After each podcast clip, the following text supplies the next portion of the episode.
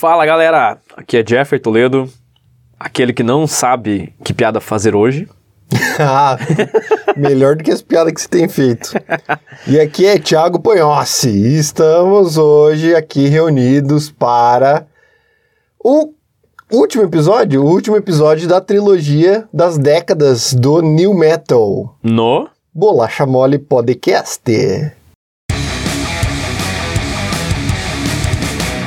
Mole Podcast.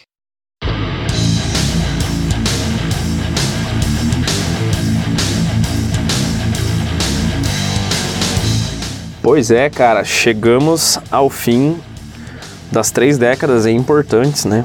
Cara, e que trilogia foda de fazer, mano. Puta Qual, merda. qual que é o mais difícil pra você? Foi 90, 2000 ou 2010? Ah, essa agora de 2010 é a mais difícil, com certeza. Muita, muita coisa nova, né, cara? Muita coisa nova, coisas que a gente não conhece tão a fundo.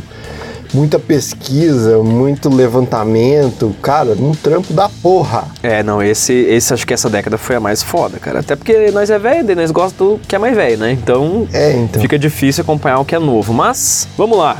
Antes de começar, então, vamos para as notícias desta semana. Tan,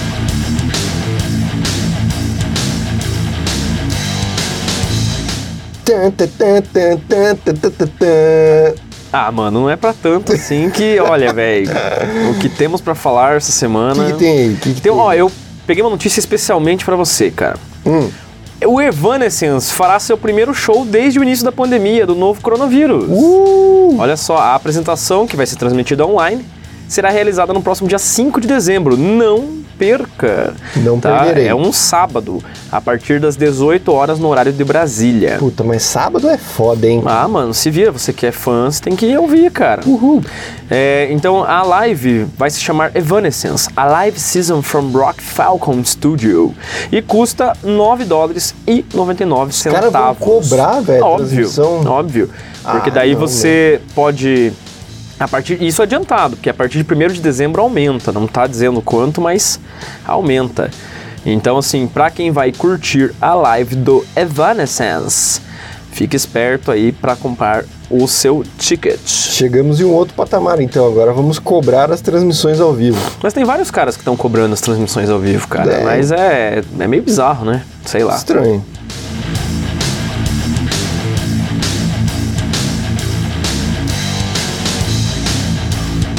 E como o teor das notícias é do novo coronavírus, vamos falar um pouquinho sobre uma entrevista que o Stephen Carpenter, sabe quem é Stephen Carpenter? É o cara do Deftones, né? O guitarrista do Deftones. Ele deu uma entrevista esses tempos falando sobre terra plana e sobre que ele é antivacina, não sei o quê. E ele pediu desculpas para o público após ter falado isso. É mesmo? É, não, então ele Que foi... As respostas não foram muito positivas pro lado dele, né? Então, diz que ele foi muito criticado, né, após participar de uma entrevista no podcast Tinfoil Hat with Sam Tripoli. Esse Cara, é o... primeiro que é podcast. Podcast não vale nada. É, diga-se de passagem, olha só o que estamos fazendo aqui, né? Ah, é? Esse é o nome? É, É que eu tô mais offline que Orkut. nossa. Você podia ter falado isso no começo, cara. Boa, verdade. na introdução. Tempo errado. Então, daí ele fez uma nova entrevista, tá? Num outro programa, né, num outro podcast. Eh, e ele falou o seguinte, abre aspas, nunca tive a intenção de chatear ninguém com minhas opiniões. Saca só o que ele falou. Eu só estava dando minhas opiniões. A todos que tenham sentido isso de alguma forma, não quis chatear ou ofender com minha opinião. Acabei ofendendo e deixei pessoas irritadas, disse. É, eu acho um ponto mais. Fecha aspas, né? Acho o ponto mais importante disso é que ele fala três vezes a palavra opinião. Cara, não é uma opinião. É, Ele não tá pedindo desculpa pelo que ele disse, ele tá pedindo desculpa pela opini- por ter ofendido pessoas baseado É, na opinião dele. Mas assim, gente, vamos, vamos. Não é opinião, cara. Terra plana não é opinião. Vacina não é opinião, sabe? Então, assim, aí ele fala aqui na sequência: nunca. Sobre vacinas, né? Nunca houve uma vacina sequer que funcionasse. Não dá para tirar esses venenos do corpo, não há como retirar. Ficará no seu corpo para frente, eu acredito que para sempre, alguma coisa assim, né? E você sofrerá com o que estiver vindo. Então, assim, o cara é. é- e ele ainda complementa no final. Sou grato pela Covid-19 ter me ensinado a verdadeira teoria dos germes e que o vírus é algo que o corpo cria. Não se pega o vírus de alguém. Você desenvolve vírus porque tem algum veneno ou toxina dentro de você. Fecha aspas. Tá certinho, né? O que falar, né, cara? Bom, então fica aí, né, mais um desserviço de alguns caras aí. Infelizmente é uma pessoa que, né, musicalmente a gente acha muito boa, mas cara, porra, que bosta, hein, meu? Mas fazer o que? Então, galera, se cuidem, tá? Não deem créditos a um músico e deem crédito sim aos cientistas que falam sobre os problemas, né, de você não se cuidar e tal, uso de máscaras e vacinas, etc. Vamos sempre dar ouvidos à ciência por aqui, beleza? Notícias dadas, vamos então para os acontecimentos da década de 2010. Que Bora lá? é o foco deste programa. Que é o certo? foco. Vamos lá então.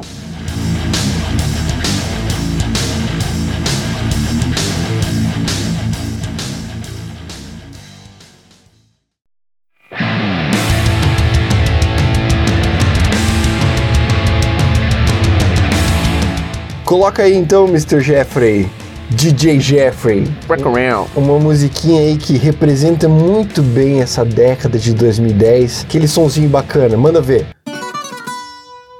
Ó. Ó. Que que é isso? Que bosta.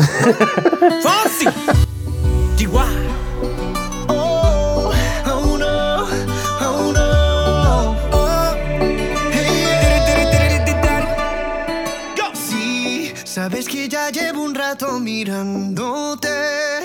Toda a década de 2010, cara, nós temos alguns acontecimentos importantes aí pra gente falar um pouquinho. É, acontecimentos gerais, né? Nós temos aí, por exemplo, a primeira mulher eleita no Brasil, né, como presidente, que foi a Dilma. Nós temos Donald Trump, foi eleito presidente dos Estados Unidos em 2016. Jogos Olímpicos no Brasil em 2016, Copa do Mundo em 2014 no Brasil. O disco mais vendido do século 21, obviamente foi nessa década, né? Porque é a década de né? 10 é o início do século 21, ali um pouquinho antes ainda, né? A partir de 2001. Nós temos 30 milhões de cópias do disco da Adele, cara. A Adele é o disco mais vendido com 30 milhões de cópias. Chegou chegando. Chegou chegando. Então, é também a década do dubstep.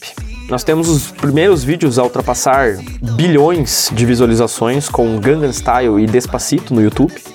São músicas maravilhosas. Sensacionais. Né? Opa. É, também surge nessa década o fenômeno do K-pop. Né? Inclusive, cara, eu vejo que tem muita banda de new metal, de metal ou sei lá o que, que bebeu muito nessa fonte do, do dubstep, principalmente, cara mas também dessa linha mais, mais pop, assim, tem muita coisa diferente. Nós temos o surgimento do WhatsApp, nós temos a popularização do Netflix. Você sabia que Netflix foi criada em 97, cara? Cara, eu já tinha ouvido essa história. Eu não, eu não sabia, cara. A- Um outro tipo de serviço. é, ela era né? um delivery de DVDs. Exatamente. Pô, legal, cara, eu não sabia. E o- a popularização do Spotify.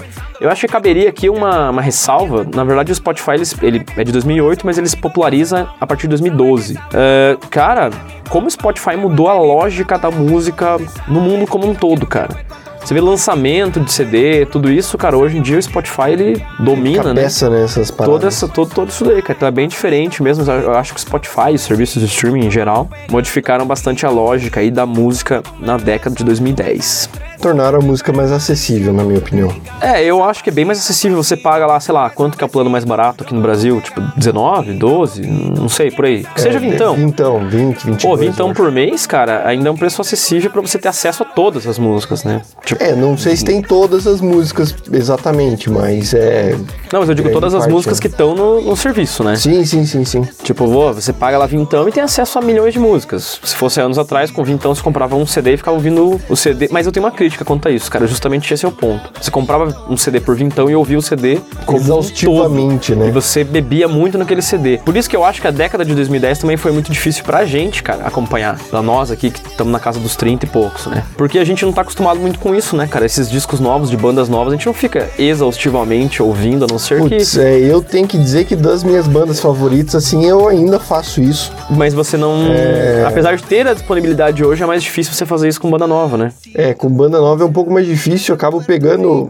A gente que tá velha, é difícil da gente conhecer banda nova, né? A gente acaba conhecendo quando a gente acaba pesquisando, que nem esse trabalho que a gente tá fazendo. É, a- eu ou vou dizer pegando que abriu bastante de, de algum amigo e tal. Mas é. Mas esse negócio do Spotify é legal, cara, porque antigamente a gente fazia aqueles download piratex de MP3. Eu tinha, cara, eu tinha uma infinidade de DVDs todos super organizadinhos por banda, por estilo, por tinha até música infantil, cara, nos meus DVDs. Sim, mas é. Você tinha disponível aquilo, né, cara? Agora o problema do streaming é isso, cara. Você pegar uma banda nova que você, tipo, acabou de conhecer e ficar exaustivamente ouvindo o CD dela. O que, que a galera faz hoje em dia? Isso a gente faz o meia-culpa que a gente também faz. Bota um playlist lá, tipo. Genérico. É, do- playlist tipo anos 2000. Playlist não sei o que. Playlist pra festa. play- Playlist pra, sei lá, pra caminhar. Playlist pra viajar de carro. Então, tipo, você não para pra ouvir um disco. Isso é uma coisa que, infelizmente, muita gente faz. E eu fiz isso por muito tempo e procuro agora, talvez, parar um pouquinho de fazer pra poder ouvir o que tem de novo, né, cara? Então pare um pouquinho de fazer e ouça o que tem de novo. É, isso aí.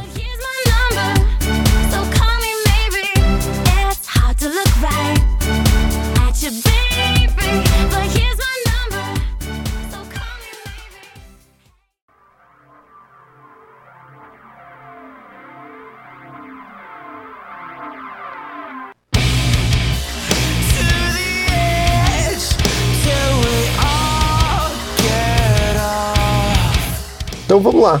Ano de 2010. Cara, e a gente fez uma seleção enorme de discos, né, cara? Muita vamos, vamos, coisa. vamos, Vamos tentar falar antes aí. É.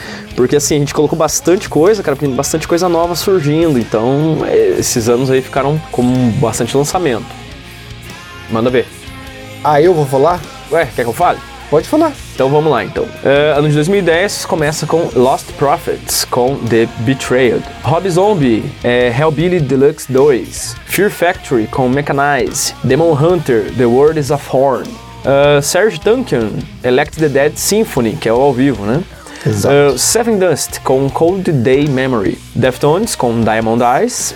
Godsmack, com The Oracle. Nonpoint, com Miracle. We Are the Falling, com The é, Tear the World Down. We Are the Falling, que é a banda dos ex-integrantes, né, da, do Evanescence. É, In This Moment, com A Star Across the Westland. É, Hell Yeah, com Stampede. Korn, com Korn 3. Remember Who You, you Are. Disturbed com Asylum, Stansor Audio Secrecy, Linkin Park A Thousand Suns, Serge Tankian também lançando um outro disco, Imperfect Harmonies, uh, Mushroom Head com Beautiful Stories for Ugly Children, Trapped com No Apologies e Ghost com Opus Eponymus. Uh!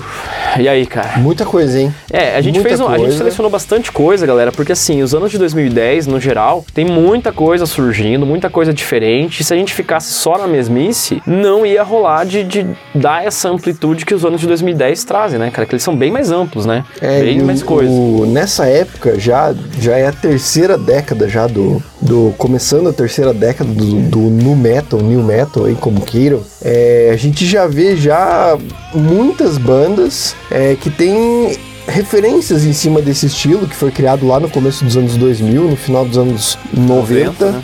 Né? Então a gente acaba abrindo mais o leque neste momento. E a tendência disso é só aumentar, né? A gente vai ter bandas aí que não são tão declaradamente new metal, mas que tem ali a sua pontinha, a sua, a sua contribuição para esse gênero e que participam também do mundo do new metal, participando de festivais, compartilhando fãs e tudo mais. Um exemplo disso é o próprio Ghost, né? Sim. O que você acha? Não, eu acho assim, cara, é aquele negócio. Ghost, a gente, como a gente até falou no episódio anterior, a gente não é burro, a gente sabe que certas bandas não são new metal. Mas eu acho que o new metal já ficou tão descaracterizado em certo aspecto que você não pode fechar a porta ou fechar sua cabeça para bandas que estão nesse nesse bojo, digamos assim, né? Uma coisa que é dominante nos anos 2010 no metal é o metalcore e o deathcore. Só que essas bandas de metalcore e deathcore, elas bebem muito na fonte do new metal não, pera aí. Cara, você fala pra caralho esse negócio de beber muito na fonte. Tudo bem, eu entendo a expressão, mas é que eu tô contando aqui, daí entrou na minha cabeça, aplicou um filtro no meu ouvido. Daí toda vez que tem beber da fonte, Ó, galera, façam uma contagem aí de quantos exatamente é falado aqui, caralho, então. velho, Paulo. eu não consigo não rir quando você Ah, fala isso. Toma banho. Mas continuando, eles Desculpe, tiveram a influência é, do New Metal. Então, assim, tem bastante banda de, de deathcore, por exemplo, metalcore, que eles têm participações de banda de. de Jonathan Davis participou de uma caralhada de, de- de discos, outros caras, até o cara do Papa Roach participou de alguns discos aí de outras bandas. Então, assim, é. Enfim, enfim, tem É, bandas que não são do Ghost, estilo, cara. mas estão no ramo ali junto. Ghost, Gojira, outras bandas que a gente vai falar aqui, a gente sabe que não é new metal, né? Mas o Ghost, por exemplo, toda essa parte teatral deles, da banda, os Nameless Goals, o Papo Eméritos, muita coisa disso vem também da influência do, do comecinho do new metal, né? E Então, tem bastante a ver com, por exemplo, você pega Rob Zombie, né, cara? Rob Zombie, exato, tipo. toda aquela parte Aí ia falar terror. exatamente, aí, viu? Vai, burro. o Rob Zombie, tipo, tem essa estética meio zumbi, né? Essas paradas assim. E o Ghost tem muito a ver com isso. Apesar de bandas antigas já faziam isso, né? O Merciful Fate, o King Diamond, enfim. Ah, o próprio Black Sabbath, com o Ozzy, mordendo cabeça. É, mas assim, essa coisa teatral não é nova, mas é uma coisa que o Slipknot também popularizou, Mushroom Head, apesar de não ser tão popular no mainstream, mas Mushroom Head também popularizou, enfim. É, é uma coisa que eu acho que faz sentido. Mas quais que são os destaques pra você desse ano, cara? Pra mim, o destaque desse ano é o Korn, com Eu acho interessante o nome, o próprio nome do disco é interessante. né, Remember Who You Are. Inclusive, cara, é um álbum assim que, na minha opinião, ele não tem muitos hits, digamos assim, famosos Não, e tal. Não tanto que eles tem. nem tocam assim Ele no, tem uma no- sonoridade bem. shows, né? É, Não não, tem, não é muito, disco. muito da vibe deles, mas eu acho muito legal esse porque é o álbum que volta às origens do Korn. Uhum. Inclusive, tiveram diversos, tiveram diversos problemas do Jonathan Davis nessa época, porque meio que, eu não lembro o nome do produtor, mas ele meio que forçava a situação com o Jonathan Davis pra ele tentar reviver tudo que ele já Mas tinha. eu acho que foi o Ross Robson que produziu esse disco, Eu se eu não tô não, enganado, tenho cara. certeza, a gente é, pode confirmar depois. Mas o, ele fez ele reviver tudo aqueles sentimentos de, dos abusos que ele sofreu do passado. E, cara, foi uma época bastante tenebrosa pro Korn. A sonoridade do álbum é muito boa. Eu gosto bastante desse, desse álbum. É, eu não sei, cara, mas eu já, eu já percebo aqui, e eu acho muito importante mencionar isso, que você percebe que o, o New Metal, por si só, ele já tá tentando buscar uma nostalgia dos anos 90. Sim, totalmente. Porque você pega ali, pô, Korn 3, então, pô, quer dizer que tudo que foi produzido, sei lá, entre 96, que é o Life Speech, e 2010, então ali são, o quê, 14 anos, digamos assim? É, são Antes até, né? são De ca- 94 que tem É, não, mas eu digo porque esse seria o Korn 3, né? Então, teorias tem o 1 e o 2, que seria o primeiro e o Life Sim. Speech, então esse seria o terceiro. Então, nesses 14 anos, tudo que foi produzido foi ruim e tal. Então, eu não sei. Eu entendo que o Korn fez uma parada que ele falou que era uma continuação quase natural do, do segundo álbum, pela, pela sonoridade e tal. Mas eu percebo uma, uma tentativa de nostalgia, assim. É, nesse caso eu também acho que é uma tentativa de nostalgia, inclusive nos álbuns que a gente vai ver mais pra frente, Também tem parece que é um marco, assim, né? Esse álbum meio que encerra aquele processo inicial do Korn e começa uma nova fase a partir de agora. E aí você tem um do outro destaque também, que é o Diamond Eyes do Deftones, né, cara? Pelo menos pra mim, eu acho que é um álbum É, esse é o sexto, bom. é o sexto álbum da banda, só que não seria o sexto álbum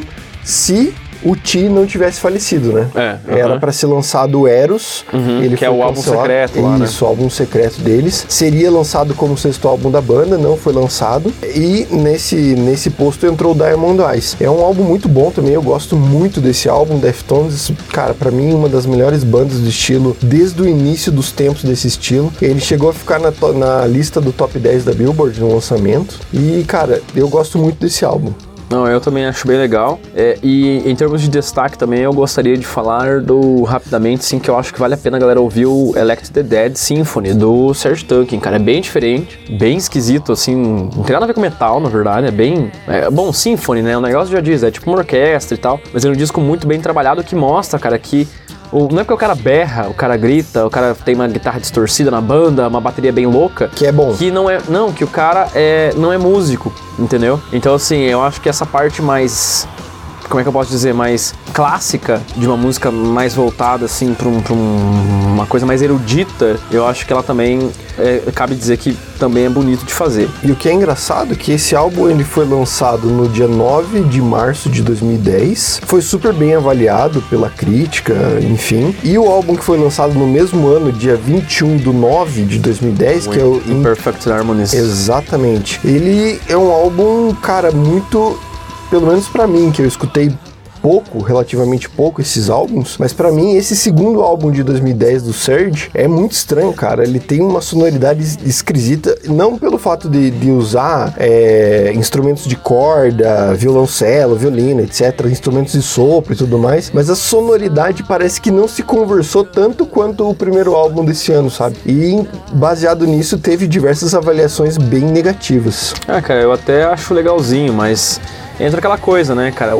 Provavelmente o disco só pôde ser lançado daquela forma porque é um disco de alguém que já é famoso, né? Então, É, enfim, aí, é, né? aí tem, tem muito isso. A gente já tava conversando esses tempos sobre esse negócio de lançar discos com o nome de banda. Tem aí uns discos que vão ser lançados que a gente sabe que, tipo, o disco às vezes é uma porcaria, mas, pô, tem um, todo um nome por trás, né, e tal, e daí Não que o, o disco seja uma porcaria, mas É, o não, Surge, ele já carrega, né, toda Tem, é que assim, vai vender pode ser dele ruim, mas vai vender. do, do System of a Down. É, pode ser ruim, mas vai vender, né? Mais uma coisa, 2010? 2010, deixa eu ver aqui, não. Fechamos 2010. Então, beleza.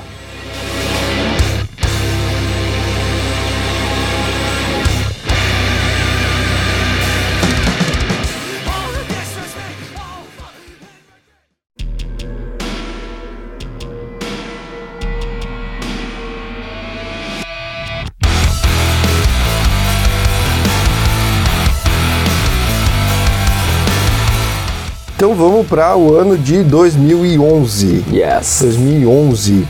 Como vamos listar aqui os álbuns. Então temos a banda Red lançando Until We Have Faces, Devil Driver Beast, The Blackout Hope, Hollywood Undead, American Tragedy, Tragedy, Tragedy. Skin Red. Skin Dread, Union Black, 6 a.m. This is Gonna Hurt, Sitter, Holding On to Strings Better Left to Fray. Meu Deus. In Flames, Sound of the Playground Fading, Limp Bizkit com Gold Cobra, Suicide Silence, The Black Crown, Theory of a Dead Man, The Truth Is, Code com Superfiction, Kitty com I've, I've I Failed You, I, I Failed Failed You, You. Machine Head, Unto the Locums, eh, The Gazette com Toxic, Toxic. Toxic, Toxic, Evanescence com Evanescence, uh, Disturbed com Lost The Lost Children, Chevelle com Hats, Hats of the Bull. Hats of the Bull, Korn com The Path of Totality e é isso. É isso. Pouquinha coisa, hein? É, aquele negócio, a gente tava ampliando um pouco mais, porque agora a coisa ficou difícil aqui. A década de 2010 é muito louca, cara. Cara, e que ano específico louco, né, velho? É, você tem, cara, muita coisa diferente aí, ó. Eu queria fazer um, um adendo, assim, que eu acho que a gente vai falar mais sobre esse álbum, por último, que é o do Korn, mas eu acho que vamos chegar lá por último, Tá bom, tá bom. porque eu acho que esse disco ele é bem louco. Eu queria fazer um, um- uma ressalva aqui no Suicide Silence, cara, do, do Black Crow, que é o seguinte, pra mim é o melhor álbum da banda, mas é uma opinião pessoal, né? E eu acho que esse disco, cara, ele traz muito essa, essa tanto que tem participação do Jonathan Davis e tal. Eu acho que traz muito essa referência que o metalcore, né, que o deathcore no caso, faz com as bandas de nu metal, tá ligado? Tanto que a participação do Jonathan Davis ali é, é, é perfeita, assim, cara. É um disco muito bom, é o último disco da do Suicide Silence com o Mitch Luker, né, que morreu num acidente depois. E você tem ali coisas se expandindo. Você vê o In Flames já puxando pra uma coisa mais heavy metal melódico, que tem muito a ver com o new metal, né? Que é muito bom esse disco deles. É, você tem Hollywood Undead, cara, que é uma banda é, muito estranha a sonoridade. Esquisito, hein? É esquisito porque eles misturam aquele pop extremo de vozinha aguda, sabe? Tipo restart, mas ao mesmo tempo eles põem um peso do cacete, assim, e um repão nervoso. Então, cara, é uma década muito louca mesmo 2010, cara. Você vê o Gold Cobra, por exemplo. Olha a primeira música do CD, cara. Não, é engraçado, cara. Quando Começa- a primeira música, não, a, pensa, a, não a caralho. introduçãozinha, né? Quando começa a segunda primeira- música é, ali, que é a isso, primeira música ali, efetivamente, do eu falei, mano, vai vir um porrete da porra É nesse um- som. Aí vem quase. Quase um funk do Rio de Janeiro. Mano. Cara, muito louco. e é legal, aí que tá a parada. É, é bacana, é bacana. Mas até hoje eu ouço essa primeira música do álbum esperando vir a porradona. Mas ela não vem. Mas é muito bizarro. Cara, realmente a década de 2010 é maluca. Cara, sobre o, o- uma ressalva minha aqui, eu tenho que falar da banda Red com o álbum Until We Have Faces. Muito bom esse álbum. É né? muito bom esse álbum. O Red é uma banda cristã, né? Como a gente já falou no mesmo tom da, do POD. Então eles são uma banda cristã. Esse álbum foi super bem avaliado na época. Ele mistura esse peso mais poluidão, digamos assim, né? Daquelas guitarronas pesadas, aquela batida mais frenética da bateria, com uma parte mais melódica, assim. E- Quase um emo-core, assim, sabe?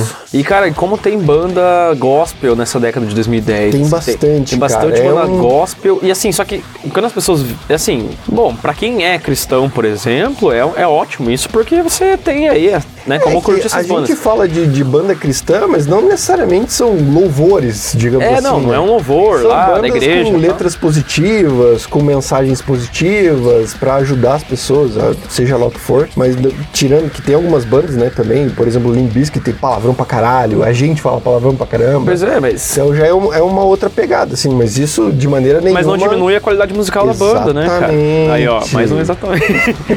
É, Mas não, não, não diminui. Tanto que o POD, por exemplo, ah, eu vou ouvir um disco do POD eu vou me converter. Ah, velho, tem medo de Não, conversão? tem nada a ver. Então, assim, são bandas muito legais, mas assim, cabe essa ressalva de como tem banda, né? Que, que, que é cristã nessa década, E né, cara? além de Bastante banda bandas cristã, cara. nessa, nessa pegada cristã, tem muitos meios de comunicação cristão que avaliam esse tipo de banda. Só desse álbum eu contei, eram 12 revistas cristãs dedicadas ou não à música que avaliaram esse álbum.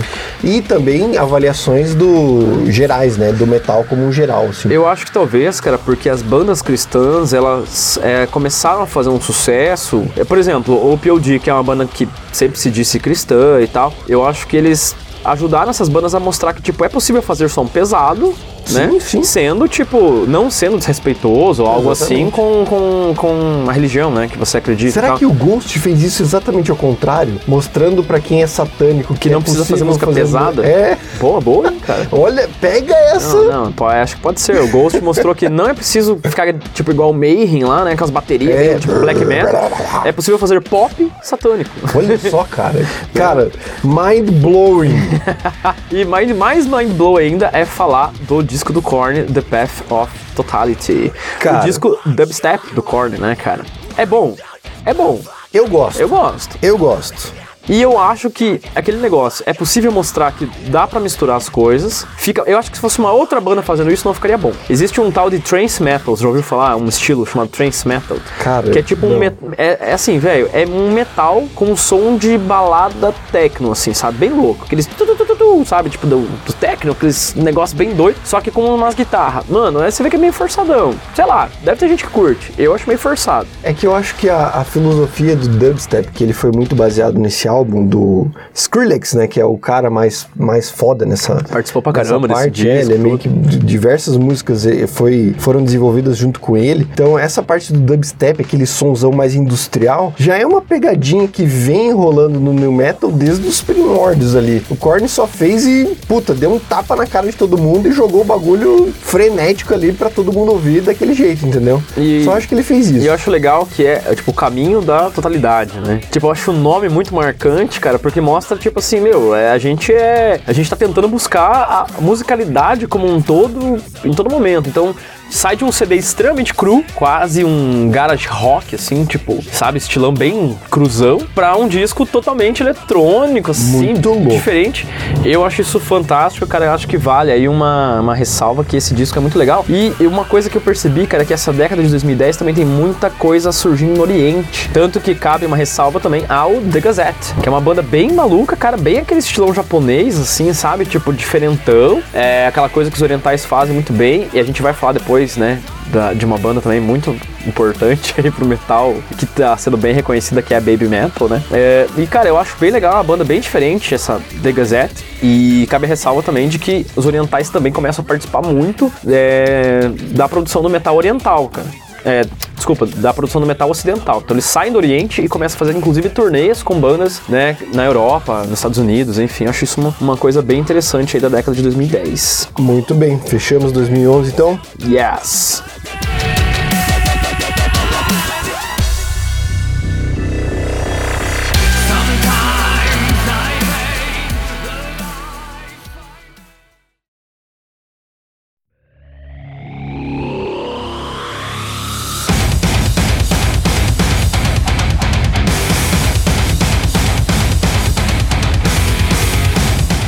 Bora falar então do ano do fim do mundo, né? Ano de 2012. De novo, né? Mais um. É, mais um ano que o mundo acabou. Será que acabou? A gente não sabe, cara. Pode Bom, ser. Sei lá. Vamos então falar agora dos álbuns. Então foi lançado Lacuna Coil com Dark Adrenaline, é, Janus com Nox Ares, Demon Hunter com True Defiance, Hailstorm com The Strange Case of Três pontinhos. três pontinhos, é, Thousand Foot Crutch com The End Is Where We Begin, Marilyn Manson Born Villain, Fear Factory com The Industrialist, Smile Empty Soul com Tris, Linkin Park com Living Things, Gojira com Le Enfant Sauvage, POD com Murder and Love, Serge Tankian, mais um disco de Serge Tankian com Hakari ou Akari, eu realmente não sei falar o nome desse disco. É, Hell Yeah com Band of Brothers, Slipknot lançando uma compilação, né, que é o Antennas to Hell. In This Moment com Blood, Non Point com o disco self-titled Non Point e o Ninho com Epidemia. Olha o Ninho aí, ó, tava, tava prevendo o futuro, velho. O Ninho já é um desastre natural. Da epidemia, daí 2012, fim de... tá tudo, tudo tá conectado, cara. Na verdade, não é um desastre natural, né? Mas tudo bem. É o, de- é o É bagulho um- lá, o, um fenômeno lá da fenômeno natureza, natural. é, mas causa um desastre. É, Stone Sur Tá bom. com House of Golden Bones parte 1 e Deftones com Konoyokan. Konoyokan. É, bom, dá pra perceber uma coisa aqui, né, cara? Algumas bandas já começam a lançar, a gente não colocou todas, mas eu acho que cabe aqui o caso do Slipknot, a lançar essas compilações e tal, que a cada 5, 6 álbuns as bandas lançam, ao vivo e etc. Mano, eu vou dizer que eu acho isso um saco, cara. Ah, eu acho que é só pra é vender, só tá pra ligado? vender, acho pra é só pra vender. Cara, não faz o menor sentido comprar. Só que tem uma, tem uma parada. Não, mas tem uma parada que é assim, ó. É, não, faz sentido uma- um, um lance da compilação que é assim. É, se você for tentar buscar o primeiro CD do Slipknot hoje pra, pra comprar, por exemplo, fica muito mais difícil por, por termos de tiragem, né, cara? Porque chega uma hora que as tiragens acabam, assim, tipo, eles param de fazer uma nova reimpressão. Hum, e, o E aí- que tem a ver com a compilação? Ué, aí na compilação o cara compra um álbum compilado onde ele vai encontrar todos os álbuns ali. Tá ligado? Então, tipo, em vez dos caras ficarem reimprimindo CD por CD, o cara é obrigado ou forçado a comprar, tipo, a compilação toda. Então, se o cara descobriu a banda muito depois, imagina o cara que acabou de descobrir Slipknot. Descobriu agora. Aí ele vai lá, ele não consegue mais comprar os álbuns antigos, ele compra a compilação que acabou de sair. Entende? Tem muita banda antiga que se você for procurar, cara, você não vai. Tipo, uma banda, sei lá, Queen, que ficou muito famosa por causa do filme e tal. Pô, se você vai tentar comprar o primeiro disco do Queen, você não acha. Mas você acha uma compilação deles, mais recente tal, que tem o primeiro disco. É uma forma das gravadoras manterem a coisa ativa, né, cara? Eu, assim, pra mim não faz diferença, porque eu não- se eu vou comprar compilação, não vou comprar compilação, que se foda. Mas pra quem tá conhecendo a banda, às vezes é importante, cara. Eu, eu pelo menos vejo dessa forma. E outra coisa importante também desse ano, cara, é ver que talvez ali a carreira solo do Serge realmente não, não tá indo muito legal, né, cara? Esse disco, o Hacker, ele já não. É, eu já, acho já assim, não tá cara, muito massa o- ali, sei lá. O Serge, ele acho que ele tem a pira dele, né, das músicas dele, do estilo dele, então ele aproveitou esse, esse momento mais inspirado pra lançar o que ele tinha gosto pra lançar. E tem que pensar assim também, ele não lançaria essas músicas com o System jamais, né, cara? Porque Não, jamais, não, não cabe, né? Não cabe. Então é uma música mais Então, étnica assim mesmo. Talvez a estratégia tenha sido um pouco errada na minha visão, porque ele lançou, tudo bem, ele carrega o nome do System nas costas dele, nas costas dele, mas esses álbuns eles não atingem o público do System. Não, não, é outro público. Talvez a estratégia de venda, de marketing dos álbuns dele pudesse ter sido um pouquinho diferente para ter um pouquinho mais de sucesso nesse sentido. Ah, mas também não critico, não, cara, assim. Ah, não- meu, o cara é artista, eu É. acho que a pira dele lançar do jeito que ele quiser, entendeu? Se a gente aceitou e avaliou um CD do Corey, por que não? Sim, né? Não, eu, eu ainda acho que se a gente fizesse uma avaliação do CD do Sérgio ia ser melhor do que a avaliação Olha. do CD do Corey. Ah, eu se a acho gente que é. fizesse a avaliação do CD do Calypso, eu acho que ia ser um pouquinho melhor E também. aí você vê caras que continuam insistindo, assim, né? Que estão tentando, apesar de você ver que a carreira, assim, fica mais restrita aos fãs daquele cara específico, tipo, por exemplo, Marilyn Manson. Você vê que ele tá insistindo, né, no- nos discos, no lançamento, não faz o sucesso que fez, né, o boom anterior, né, Sim, do final dos totalmente. anos 90, começo dos anos 2000. São discos legais e tal, só que é igual você falou, já o cara já tá pegando uma pira diferente, ele tá experimentando outras. O, o próprio Linkin Park faz isso, né, com o Living Things. É, são bandas que elas estão eu não. Eu, eu, eu entendo que ele teve um, um boom no começo da carreira dele, mas eu não entendo essa insistência da mídia de estar sempre colocando ele embaixo dos holofotes. Sabe? falando das músicas dele, assim, ele a, a sonoridade dele já ficou mais sem graça nesse, nesse, nesse meio dos anos 2010 ali que não justifica toda essa esse marketing em cima dele. É, cara, eu também acho sim que o Marilyn Manson, não sei, nesses últimos anos a carreira dele ficou meio esquisita. Não é ruim, mas é esquisito. Mas a gente tem destaques esse ano, cara. Ó, diga lá. Cara, pra mim o grande destaque, cara, é que é- já parece que tá ficando chato já. O Deftones. Deftones, cara. Puta que pariu, mano. Cada álbum que os caras lançam, eu. E, cara, eu confesso pra você, eu não conhecia tão bem Deftones até uns tempos atrás. Quando eu comecei, pra você ter uma ideia, eu comecei a conhecer Deftones efetivamente ali depois, mais a fundo, digamos assim, depois que eles lançaram o Gore, 2018. É, 2018. Aí eu comecei a ir atrás e esse ano eles lançaram o Konoyokan, que pra mim, cara, é um dos melhores álbuns deles também. Também super premiado, sub, vendeu pra caralho, 65 mil cópias na primeira semana, ficou em 11 na Billboard. Então, cara, a assertividade do Deftones é um negócio, cara, incrível. É que eu posso. Ó, a gente tá, tá falando assim, ó. Todo, todo ano quase a gente coloca lá um disco do Fear Factory ou um disco do, do Disturbed. São bandas que sempre, tipo, estão aparecendo, né? na- nas listagens dos anos. Só que, mano, se você pega o disco do Fear Factory, eh, no geralzão do disco, tem diferenças de disco para outro, claro. Mas eles mantêm muito uma linha eu acho que eles são muito consistentes, né? Vou usar o exemplo do Fear Factory, cara. Eles são muito consistentes. Você pode pegar um álbum de, de 2000 e um álbum de 2012 e você vai ver uma, uma, uma musicalidade muito semelhante, o que não necessariamente é ruim, né? Agora, o Deftones, cara, eu vou falar pra você, eu tenho uma ideia do que esperar, mas eu não sei como que vai ser o próximo álbum, por exemplo, do Deftones. É, pois é. Tipo assim, será que vai ser mais melódico? Será que vai ser mais pesado? Será que vai ser isso? Então, assim, você fica com aquela expectativa e, por mais que eles modifiquem bastante o estilo de um disco para outro, fica bom. Então, eu vejo que, que já o, o, sei lá, se o Fear Factory for lançar um disco no ano que vem, eu já mais ou menos sei o que esperar. Tipo, tô pisando em terreno seguro, digamos assim. E eu acho que é por isso que de um disco para outro não, não dá aquele salto, sabe? Aquele boom de, de vendas. Eu acho que eles mantêm um, um número de vendas ou um número de, como é que é, de reproduções lá nos, nos Spotify da vida. Isso. Muito, muito. É, uma média muito regular. E fica impossível de não comentar esse tipo de álbum, né? É, então, porque daí você tem aquelas porradas, tipo, vem agora Deftones com um disco mais tal, ou o Korn lançando, porra, um disco de dubstep, velho. Tipo, não é o que você espera, entendeu? Você não tá lá produzindo, você não tá na cabeça dos caras, você não sabe o que vai rolar. Muito bem. Você pega a carreira do Hell Yeah, tudo muito semelhante, cara. A, a carreira do POD teve lá altos e baixos, satélite, por exemplo, né? Mas depois a carreira, tipo, seguiu um, um rumo meio próprio. Então, é muito louco mesmo. E outro destaque desse ano pra mim fica com, apesar de não ser clássico new metal, né? Mas fica com Gojira. Gojira ainda não tá no, no topo da carreira deles, mas você já vê uma evolução em virtude dos outros álbuns. E com esse álbum, Le, Le Elephants, Elefante, não é Elephant elefante, é elefante. Sauvage, É francês, jovem, né? Jovem selvagem. Cara, é muito bom, cara. É, não, muito é- bom. É fantástico, sim, cara. Você e- veja eles, cara, se eu tivesse em 2012, eu ia olhar esse álbum e ia falar, puta merda, essa banda ainda vai ser muito grande. Desses álbuns que estão aí, será que esse é o álbum do ano? Pra você é? Cara, desses que estão aqui, sim, pra mim esse é o álbum do ano. Assim, É, deixando ele- um pouquinho de lado o new metal exclusivo, no metal exclusivo, falando de metal em geral, cara, esse pra mim é o álbum do ano. Eu também acho que é um dos destaques. Não sei porque teve muita outra coisa aí também, mas, mas é um dos destaques com certeza.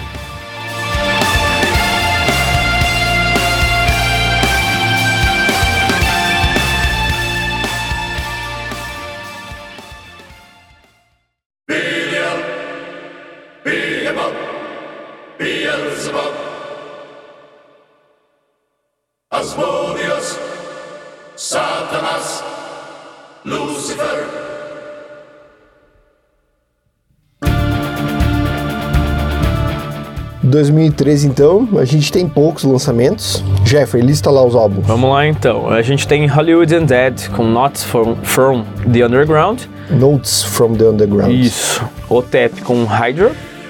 Love and Death, que é a banda do, do Red, né? Com Between Here and Lost. Trapped com Reborn. Red com Release the Panic, outro disco do Red bom também. Seven Dust com Blackout the Sun. Seven Dust é outra banda que tem disco quase todo ano, né? Drowning Pool com Resilience. Stone Sour com House of Golden Bones, parte 2. Ghost com Infest Suman. Rob Zombie com Venomous Rat Regeneration Vendor. Saliva ou Saliva. In It to Win It. In It to Win It. Korn com The Paradigm Shift. E Ghost lançando um outro EP no final do ano com If You Have Ghost. Muito boa essa música. Nossa, é fantástica, né, é cara? muito boa. E aí, vamos falar de 2013? Vamos falar de 2013. Cara, desse ano não tem como não deixar como destaque principal o Paradigm Shift The Paradigm Shift do Korn, do né? Korn. É o álbum legal, da cara. volta do Red. É, Eles vêm aí, ficaram só um ano sem lançar o álbum lá. porque o Korn tem lançamento todo ano, né? É, então, eles Seven se- Dust. eu acho que foi meio que pra acalmar os fãs que estavam meio indignados com o álbum de dubstep que eles tinham lançado um ano antes. É, pode ser. Um ano não, né? Dois ali, né? Porque foi antes, né? Isso, foi 2011, exatamente. né? Foi O- 2011, exatamente. Aí pulou um Então, aninho sem nada e daí... Cara, mas veio com o Red e veio bom esse álbum, hein? Bem legal, já trazendo aí uma sonoridade muito semelhante nos últimos discos, bem pesadão, né? Bem tipo aquela bateria Bem bem... pesadão. Pray for Me, É, não, bem Paranoid, Paranoid and Arrested, Never Never, It's All Wrong é fenomenal, It's All Wrong. Putz. Cara, eu acho esse disco legal. É, foi o disco da turnê, inclusive, né? Que veio pro Monsters of Rock aqui no Brasil. Inclusive no show deles, fazendo um parênteses aqui, o Jonathan Davis ficou meio puto, né? Porque a galera, ele tocou ali, emen- emendou uma sequencinha de três músicas desse álbum que a galera ainda não conhecia, era muito novo. É, ele tinha acabado de sair, né? Tinha acabado de sair, então meio que deu uma esfriada na galera. Então ele ficou meio É, pistola ó, ali, porque o mas... disco, o disco é do dia 7 do 10 e o. O Monsters foi em outubro mesmo, né? Foi no, próprio, foi no em mesmo mês, né? mesmo. Foi no mesmo dia mês. 20, alguma coisa, não 20, foi? é, alguma coisa assim. O que eu me lembro foi isso. Então, tipo, não fazia nem um mês, eu acho, do lançamento do disco. É, tudo bem que antes do lançamento do álbum eles tinham Ah, não. divulgado as músicas, os, clipes e tanto tudo que mais. Never Never, que é um dos, um dos singles, eles cantaram no show e, e tava lá no, no- lançado antes e tal. Ah, meu, mas é aquele negócio, tipo, não deu tempo da galera é, Digerir a- ainda. absorver o novo disco. Né? exatamente. Apesar de que é um disco muito legal, cara. E foge um pouco, tem ainda um resquício do, do dubstep ali, né? Um outro Tem, bem- tem sim. Mas é um resquício, assim. A Never Never mesmo você pega essa É. referência, né? Mas é um disco mais bem mais conciso, mas- bem mais legal. E aí eu acho, cara, também uma outra, uma outra fala bem rápida com relação ao Ghost, cara. O Infest Summon, o segundo disco do Ghost, ele é maravilhoso, Cara, cara. é muito Ele é bom, muito velho. legal. E o, esse EP, que são. A maior parte acho que são covers, né? Ou são todos os covers, eu não lembro agora. O If You Have Ghost é um EPzinho muito bacana também, cara. Tem covers legais ali. É, e aí eu acho que o Ghost se firmando no cenário dessas, desses festivais e tal, que vão ter bastante banda de new metal, né? cara? É, bastante banda de metal o pesado EP e tá o Ghost no meio, tá ligado? É, exatamente. Legal, o EP If You Have Ghost foi produzido pelo Dave Grohl, né? É, então, e é um cara que, Um tipo... cara que tá em todo, e Não, tá em tudo, E né? é um cara assim que não tem nada a ver com Nada metal, ver, né? Ele não tem nada a ver com metal efetivamente. Não. E eu acho o Ghost uma banda muito inteligente também, cara. Acho bem, bem bacana. A galera mete o pau, eu não consigo entender, cara, talvez por um preconceito em cima das letras diabólicas e blá blá blá. Eu blá, acho blá. que tem uma galera que critica, sabe Lembra cara? Rock in Rio deles? Que a galera sentou o pau em cima dos caras. Mas, cara, eu acho que... E- Mas é falta de conhecimento, assim, de entender É. a pira da banda, de entender a pira do artista e tal. Nessa época ainda, ninguém sabia que o Ghost era encabeçado pelo Tobias Forge. Uhum. Então, ele tem- até tinha diversas entrevistas que ele, ele dava vestido como Nameless Go. E a galera perguntava, ah, é verdade que o Papa é só um vocalistinha, é pago ali e tal. Daí ele mesmo falava, não, o Papa é só um vocalistinha, ele não tem nada a ver com a banda, ele só é pago pra fazer o que ele faz. Ele zoando, assim, sabe? Mas é, é mais ou menos nessa pira. E- mas eu acho que essa. Como é que eu posso dizer? Essa postura do Ghost, cara, também é uma coisa legal, né? Eu acho que essa postura do Ghost de ser meio, meio, ao mesmo tempo, extremamente comercial, né? Porque é uma coisa muito comercial, uma coisa que vende, esse negócio de mistério. O Slipknot fez muito disso, de... Totalmente, "Ah, não, não podemos totalmente. mostrar quem nós somos, né? Tipo, a Le- máscara é. e tal. Tem uma entrevista do eh, Jim, né? Do guitarrista do... O Jim Hoot, né? O James Hoot, Uhum. guitarrista do Slipknot, que... Porra, sei lá, os caras estão em 2015 e tem uma repórter que pergunta pra ele, assim, no, no programa, tipo, ah, e qual é das máscaras e tal? Daí ele, tipo, porra, velho, sério mesmo, cara? É, tem que Tipo, falar tudo. Cê, de no começo até vai, né? Tem aquela pira das máscaras de não saber identidade e tal. Mas, meu, pô, estamos em 2015, a banda já tem 20 anos praticamente. Você tá falando de máscara ainda, sabe? Tipo, Ah, meu, deixa rolar, sabe? É um- Desapega, né? Desapega desse negócio. E o Ghost, cara, chegou uma hora que também desapegou, tá ligado? Tipo, não, vamos fazer uma pira. Tipo, não, ninguém tem que saber o nome da, do- dos guitarristas, baixistas e tal, porque não é importante. O importante é a música, a estética que eles estão vendendo. Mas chega uma hora também, ah, tipo, se foda. Então eu sou o Tobias Forge, os caras, tipo, tem nome, não tem nome. É que ele meio que se desvendou mais por causa daquela treta da banda antiga, né? É. Que ia processar ele por não Metade do pagar grupo os foi embora, né? e tudo mais. Mas... É, mas, mas eu acho que de qualquer forma seria uma coisa que depois aconteceria, sabe? Então, eu não sei, eu acho interessante. Cara, e acho Stone legal. Sur, o que, que você acha do álbum do Stone Sur desse ano? Ah, mano, eu acho assim, o Stone Sur é. Eu acho o primeiro disco do Stone Sur fantástico. Sim, o primeiro é maravilhoso pra mim. O segundo, É bom. como Whatever May, né? Ele ainda é legal. Aí depois, cara, eu acho que eles começam a, sei lá, entrar numa pirazinha mais. Sabe o que eu acho assim, cara? Eu acho que é uma pira mais rock normal. Assim, É, sabe? Tipo assim. exatamente. Eu acho que vira uma banda de rock normal. É, tem uma outra música interessante, tem umas músicas bem mais lentas, o que não torna uma coisa necessariamente ruim, né? Ah, mas eu acho assim, cara, eu acho que o Sur vai- é daquela, daquele mesmo modelo do, do, do, do Marilyn Manson que a gente fala. Eles estão insistindo, sabe? Então eles estão insistindo, estão insistindo. Tem músicas que são legais, mas eu acho que já virou uma banda de rock, sabe? Até igual você adora falar, uma banda de hard rock, né? Hard rock. Então, eu acho que já tá nessa linha, assim, não tem grandes sucessos, pra mim não tem grandes, Não, não tem grandes mesmo. músicas, tipo, que fazem muito sucesso. Eu, inclusive, acho que no Hard Grad, o último, tem mais música boa do que no meio da carreira. Eu acho que no Hard Grad eles conseguiram encaixar uma ou duas músicas legais, que ao longo desse ato entre o primeiro, o segundo e o último, é, acho que ficou meio perdido esses discos, assim, não, não acho que fazem tanto sucesso não, cara. Concordo em gênero, número e graules. E aí, fechamos? Fechamos 2013. Não tinha tanta coisa pra falar assim, mas É, não tem muito. Eu queria tá só um- registrado. Adendo a Otep, cara, de uma banda que a gente passa batida e é uma banda muito boa, hein? Vale a pena escutar. De novo, tô falando isso. É, e fechamos então, né? Fechamos. Ok.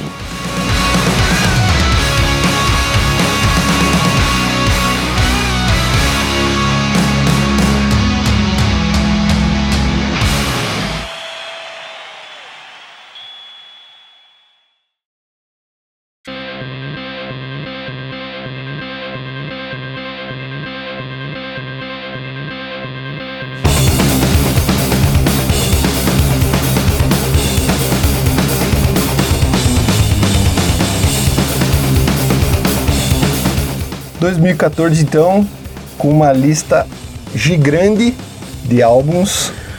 Vamos nomeá-los. Of Mice and Men com Restoring the Force, Ginger com Cloud Factory, Skindred com Kill the Power, Issues com Issues, agora a gente sabe falar Issues. Issues. É, tem uma banda chamada Issues com o álbum Issues, né? Bem Boa. Baby Metal com Baby Metal, Lacuna Coil com Broken, Crown Halo, Chevelle com La Gargolha, Seven Dust com Time Travelers and Bonfires, talvez seja assim, talvez não. É, Emir com Eternal Enemies, Prong com Ruin, Ruin Lives, opa, me confundi, me confundi aqui. Killer Be Killed com Killer Be Killed. Mushroom Head com The Rittles and Butterfly and the Butterfly. Hell Yeah com Blood and Blood. Blood for Blood. Blood for Blood, boa. Linkin Park com He- The Haunting Party. Sitter com Isolate and Medicate. Il Ninho com Till Death, La Familia. Theory of a Dead Man com Savages. Godsmack com A Thousand Horsepower. Emily com Aftermath. Thousand, Thousand for Foot Crutch. Foot Crutch com Oxygen Inhale, In Flames com Siren Charms, Non-Point com The Return, Slipknot com Point 5 The Great Chapter, Machine Head com Bloodstone and Diamonds, In This Moment com Black Window, Rise of the North Star com Welcome. Nossa, coisa pra caramba, hein? Bastante álbum, cara, muitas coisas boas rolando nesse ano aí. Pois é, eu acho que dá pra começar falando, cara, por uma ordem semi-cronológica aí. Hum. É, Baby Metal, né, cara? Baby Metal é muito legal, né, cara? Cara, Baby Metal é muito legal. Eles vêm com uma pira completamente. Elas, vêm com as três As, senhoritas. as babies, né? Vêm com essa pira de misturar metal com pop japonês, Japonês. coreano, sei lá. É, um japonês, Um negócio japonês. muito louco, né? É aquele lance meio tipo anime, assim, as coisas bem japonesas, de pop japonês muito, muito bizarro, né, cara? É, e a galera do metal comprou a ideia deles, Então, é né? isso que eu ia falar. E eles estão, elas, elas, né, estão bem assim na- na- no que diz respeito ao ambiente do metal, né? Tipo, torra, vários cabeções aí, anciãos do metal estão fazendo show com elas. Me lembra um pouco a pira que a gente tinha aqui no Brasil do daquela banda do, da MTV lá, do Hermes e Renato. Ah, o Massacration. Massacration, cara. Pois é, pode ser, cara, é verdade. A galera começou a pagar um pau pra eles, começaram até a fazer uns showzinhos aí, tudo bem que não eram eles que tocavam e tal, mas a pira em si da banda, depois de um tempo eles começaram a tocar os instrumentos e tal,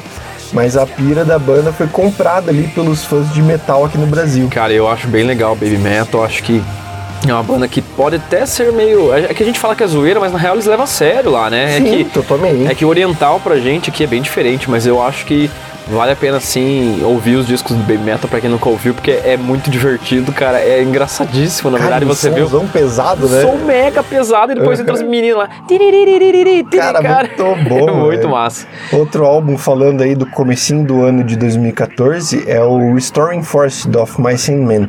Cara, eu confesso que eu não conheço tanto a banda assim, escutei um pouco esse álbum, cara, e confesso que eu gostei, cara. Eles têm é, um, um álbum bem pesado, assim, pega um pouco pro lado mais melódico, assim e tal, mas a musicalidade do álbum deles é bem legal. E é uma banda que vem conseguindo seu espaço entre, entre as grandes bandas aí do metal, né, cara? Tem É, inclusive. bastante repercussão, os Inclusive, deles. quando tal. lançaram esse álbum, o próprio vocalista que se chama Austin Carlile disse que o som deles era mais estruturado, mais estruturado que Limp que Linkin Park, que Slipknot e outros desse gênero.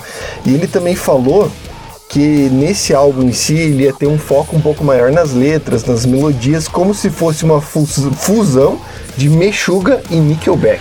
Mas, cara, vou falar uma parada assim, pode ser polêmica essa frase, né?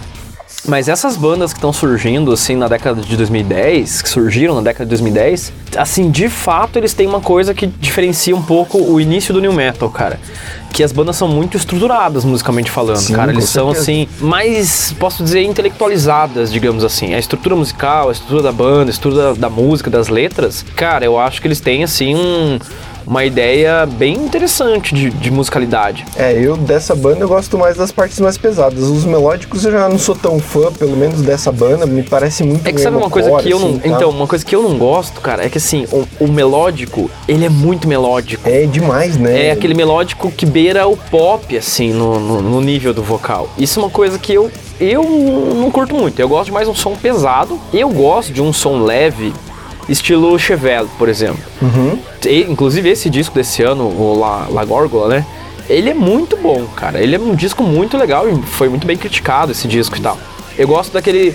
é, que chega a ser o metal alternativo, mas que ele é, por, por essência, um metal melódico, sabe? Tipo, é mais leve porque é leve mesmo. Exato. Agora, quando você pega um somzão muito pesado e daí vem o refrão, lá, lá, lá, lá, lá, tipo, mais harmônico assim e tal. É, eu não sei, daí parece que você tá esperando uma coisa e vem outra. Daí tem bandas que fazem isso muito bem, tem bandas que já ah, não, não curto muito. Mas é Off My Man, mas enfim, é uma banda, é uma das bandas mais intelectualizadas, parece, assim, eles têm um- esse perfil mais intelectualizado. Outro álbum que foi lançado nesse ano sem a gravadora em questão, ele foi relançado lá em 2018, se não me 2018, engano, aham. é o Clown Factory do- da Ginger, né? Do Ginger, da banda Ginger. A banda, né? É uma banda ucraniana, eu gosto muito dessa banda. Tem a, a vocalista, que é uma mulher, eu esqueci o nome dela agora. Ah, também não lembro, cara, mas é uns negócios, não sei lá, novo falar, né? Que é tudo. Cara, eu acho russo, né? sensacional, sensacional. a- o vocal dela tem um potencial incrível, assim, tanto a parte melódica quanto mais a parte mais gritada, mais drive ali dela, eu acho muito legal. E o baixista da, da, da banda Ginger, ele se inspira muito no baixista do Mudvayne, né? Aquele den, den, den, den, É, eles- den. mas isso que eu Ele- falo. Ele usa o baixo de cinco cordas justamente para conseguir incorporar esse, esse, esse tom, né, no- nas músicas do Ginger também. Então, mas é isso que eu tava falando, assim, cara, que pra mim, eu até comentei, acho que foi no último programa, não sei se foi no último ou no anterior, não lembro agora, que pra mim Mudvayne é uma das melhores bandas de nu metal, porque eles são inteligentes na hora de fazer suas músicas. Não que as outras sejam burras, né, não é isso, mas é que eles fazem de uma forma muito assim, que os caras que piram com teoria musical e estrutura musical, sabe, de nota certa, harmonia, linha, sei lá o quê, o Mudvayne faz isso muito legal. Faz isso muito bem, tanto que eles fazem parte daquele tal do math metal lá também, né? Que, enfim, são essas divisões bestas aí que os caras fazem. É, nesse álbum. E, e eu vejo que então, Ginger tem, tem isso também, que não é o cara do baixo. Você vê que as bandas de 2010, no geral, elas são muito mais estruturadas musicalmente falando. assim. Exatamente. Elas são bem mais inteligentes na hora de produzir, de fazer e tal. É, e nesse álbum, pra mim, o destaque da, é a Who's Gonna Be The One, a música. Quem não conhece, galera, corre lá pra ouvir, que eu acho sensacional. É, vamos falar um pouquinho rapidão aí do Linkin Park, né, cara? Os caras voltam no The Hunting Party com um som mais pesado. É um, um- disco legal do, do Linkin Park, dessa fase 2010 aí. É, porque justamente traz um pouco daquele peso lá do- dos dois primeiros, né? Isso. Então eles- Não che eu, eu acho Não que chega, não não chega, chega. tão perto assim, mas volta um pouquinho. Mas ele é, mas re- traz um pouco daquele peso que o Linkin Park tinha esquecido aí nesse, nesse meio tempo, né? E antes da gente entrar no álbum que pra mim é o principal do ano, eu queria falar de outra banda, também um pouco fora do padrão comum aí do, do, do que estava sendo lançado, Rise of the North Star, Uhum. uma banda francesa que eles é uma banda extremamente pesada, assim, no sentido som de, é muito de, de metal, de, de, de acordes, de riffs de, de guitarra e pega aqueles rap nervoso, hip hop clássico dos anos 80, 90, uma coisa que surgiu lá atrás com Limp Bizkit e outras bandas lá que a gente já comentou. Eu acho sensacional esse álbum, esse álbum deles, Welcome, que é o primeiro álbum da banda. E é bem legal que eles têm aquela toda aquela estética de anime, aquela Isso, coisa meio japonesa, apesar de não japonesa. serem. A capa do disco parece uma capa de mangá, igualzinho um mangá. É As letras das legal. músicas falam bastante de personagens, tipo, sei lá, Dragon Ball, Cavaleiro Zodíaco, eles têm umas pira bem, bem interessante. É, é uma coisa meio juvenil até, assim, né? É bem legal. É, e cara, é muito legal a gente discutir esse tipo de banda aqui, porque a, a gente não conhece muita coisa, né, de, de- dessa década em si, não, não- é quase impossível conhecer tudo dessa, dessa década, mas é legal como a, a conectividade desses tempos trazem aqui a gente falar bandas da França, bandas da Ucrânia, bandas da, da Suécia, Do Japão, né? Japão. E sai um pouco daquela mesmice dos Estados Unidos, né, É, cara? Que exatamente. a gente fica muito preso ali nos Estados Unidos às vezes e a gente consegue fugir um pouco disso, né? Ah, um outro disco legal desse ano, que eu acho que é um dos principais, é o Point Five, né? O The Great Chapter, o primeiro pra disco é pós-morte, né? Do, É, é do o Paul Gray. principal álbum do ano. Cara, pra mim, esse álbum do Slipknot, ele volta a bater de frente ali com o álbum, o início do Slipknot, com o próprio self-titled e o Iowa, cara. Eu acho o peso dele sensacional, cara. Uma das músicas que eu mais gosto do Slipknot, que é o Aov, não sei se é assim que pronuncia, mas se não me engano é a terceira música do álbum, cara, ele tem quase que uns elementos de thrash metal, assim, no meio. É muito bom, cara. É, O Slipknot consegue, né, cara, fazer um metal muito pesado e consegue também fazer uma música lenta, né? Muito legal também. Consegue transitar, né? Na, na, nas várias formas aí do, do metal, não vou nem dizer do new metal, mas do metal de forma geral. Consegue ser muito pesado, consegue ser muito rápido também, né? Tá, tá, tá, A Custer, né? Cara, muito boa essa é, né? E consegue fazer tudo isso de uma forma muito interessante. E cara. eu acho que eles canalizaram bem aquela.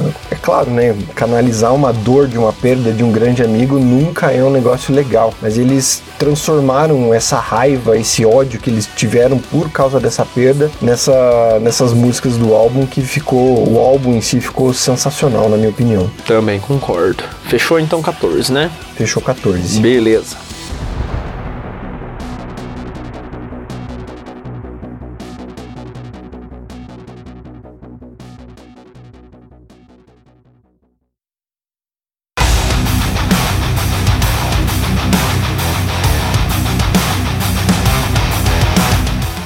Falar do ano de 2015 agora. É, os discos de 2015.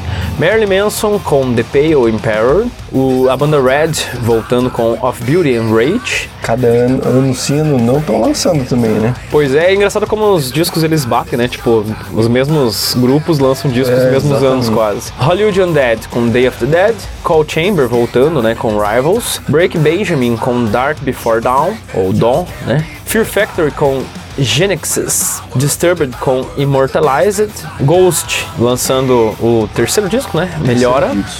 Melhora, calma que melhora. O POD com The Awakening. uh, New Year's Day com Malevolence. Seven Dust pra não faltar quase nenhum ano, né? Kill the Floor. eh, e Fourth Below, Fourth Below Summer com Transmission Infra- Infrared. Freighted. E Skin Dread com Volume. Volume. Volume. Cara, um ano mais paradinho comparado com 2014, né? É, eu acho que tem aqueles lançamentos padrão que assim, é tipo, você pode pegar qualquer disco que eu- a gente tá falando antes, a musicalidade dos discos são muito semelhantes. Então vamos é, pegar assim um parâmetro. Seven Dust, voltando a fazer né, um outro disco, é, é um disco, é um disco também, legal, mesma Chamber, com a, mesma sonoridade. muito boa, mas o legal do Paul Chamber é que eles né, tiveram aí um período de pausa, né? Fear Factory também lançando um disco muito semelhante aos anteriores e Disturbed, né? Também. Stephen, eu confesso que eu não gostei muito desse álbum. Eu acho que o ponto alto dele é o, a versão que eles fizeram pro The Sound of Silence, Uhum. que é muito legal. Fizeram um marketing fudido em cima dessa música. E né? concorreu Fizeram a melhor apresentação, né, no Grammy, uma coisa assim. Exatamente, melhor apresentação de metal. E mas o álbum no geral assim não me agrada tanto. Um álbum que eu destacaria é o Melhora do Ghost, que inclusive Melhora vem do latim melhor. Uhum. Então você não está tão errado assim quando você fez seu comentário. Que é o álbum que destaca, que chamou a atenção do mundo pra cima do Ghost, né? Eles concorreram em diversos. é, eles, eles foram indicados ao Grammy como o melhor álbum e a música Cyrus foi indicada como melhor performance de metal. Eu Que é gosto muito. Nossa, cara, desse muito álbum. bom, cara, esse disco mesmo. E eu acho também, assim, apesar de fugir um pouco da, da linha, eu, eu ainda fico com esse disco como um dos melhores do ano. Apesar de entender que a volta do, do Cold Chamber ali foi muito importante, cara, Foi. porque dá aquela renova, tipo aquele pique novo do, do new metal efetivamente falando, sabe? Porque o É, Cold eles, eles ficaram um pouco, bastante tempo parados, mas eles voltam mais do mesmo, né? Mas aí que tá o legal por um lado, porque eu vejo que essa década de 2010 ela é uma década já nostálgica pro, pro new metal, né? Sim, já é a Aí- terceira década. né? Então, aí, aí você pega assim, tipo, o The Awakening do POD. Já, cara, já mostra o POD com bem menos força, assim, músicas bem menos impactantes, digamos Sim, assim. com certeza. Uma banda também legal desse, de- que fez, assim, pouco sucesso, mas que é um- são discos bem interessantes, é Fourth Below Summer, né? Tem o disco Rain, tem discos antigos deles que são bem mais legais. Skin Dread é uma banda que eu acho interessante, cara, dá uma renovada, porque eles misturam bastante elemento jamaicano, assim. Até tem uma galera que não curte muito. Eu sei que você É, ouviu uma eu- música ou outra já, já ficou uma meio música assim. ou outra já não curti muito. Eu, eu assim. já acho mais legal essa, essa mistureba que eles fazem de um lance até meio reggae, assim, reggaeton, sei lá. É muito doido. E aí você pega caras como Seven Dust, cara, que tipo não mudam o estilo, né? Eles permanecem iguais, o que não quer dizer que seja ruim, né? E aí pra quem curte um metal um pouco mais pop rock, sei lá, se seria isso, tem Breaking Benjamin, né? Que sempre também mantém aquela linha mais, é, sei lá, trilha sonora da malhação, assim, sabe? Tipo Three Doors Down, isso. aquelas bandinhas que fazem esse tipo de Não é modelo, assim. meu estilo, mas é válido. Eu gosto de algumas coisas nesse modelo, cara, mas não é tudo que me desce também.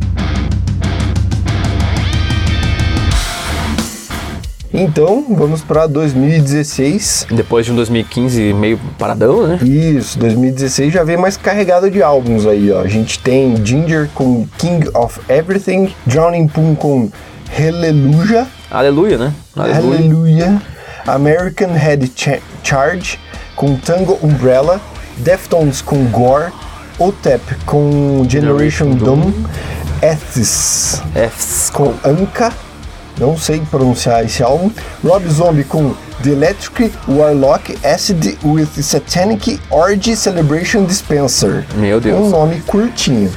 Devil Driver com Trust No One, Lacuna Coil com Delirium, Hell Yeah com Under, Underlabel. É undeniable. Unden, tá Undeniable. Não é que tem, é, eles estilizam com uma exclamação, ah, né? Sim, Mas é undeniable. Muito bem.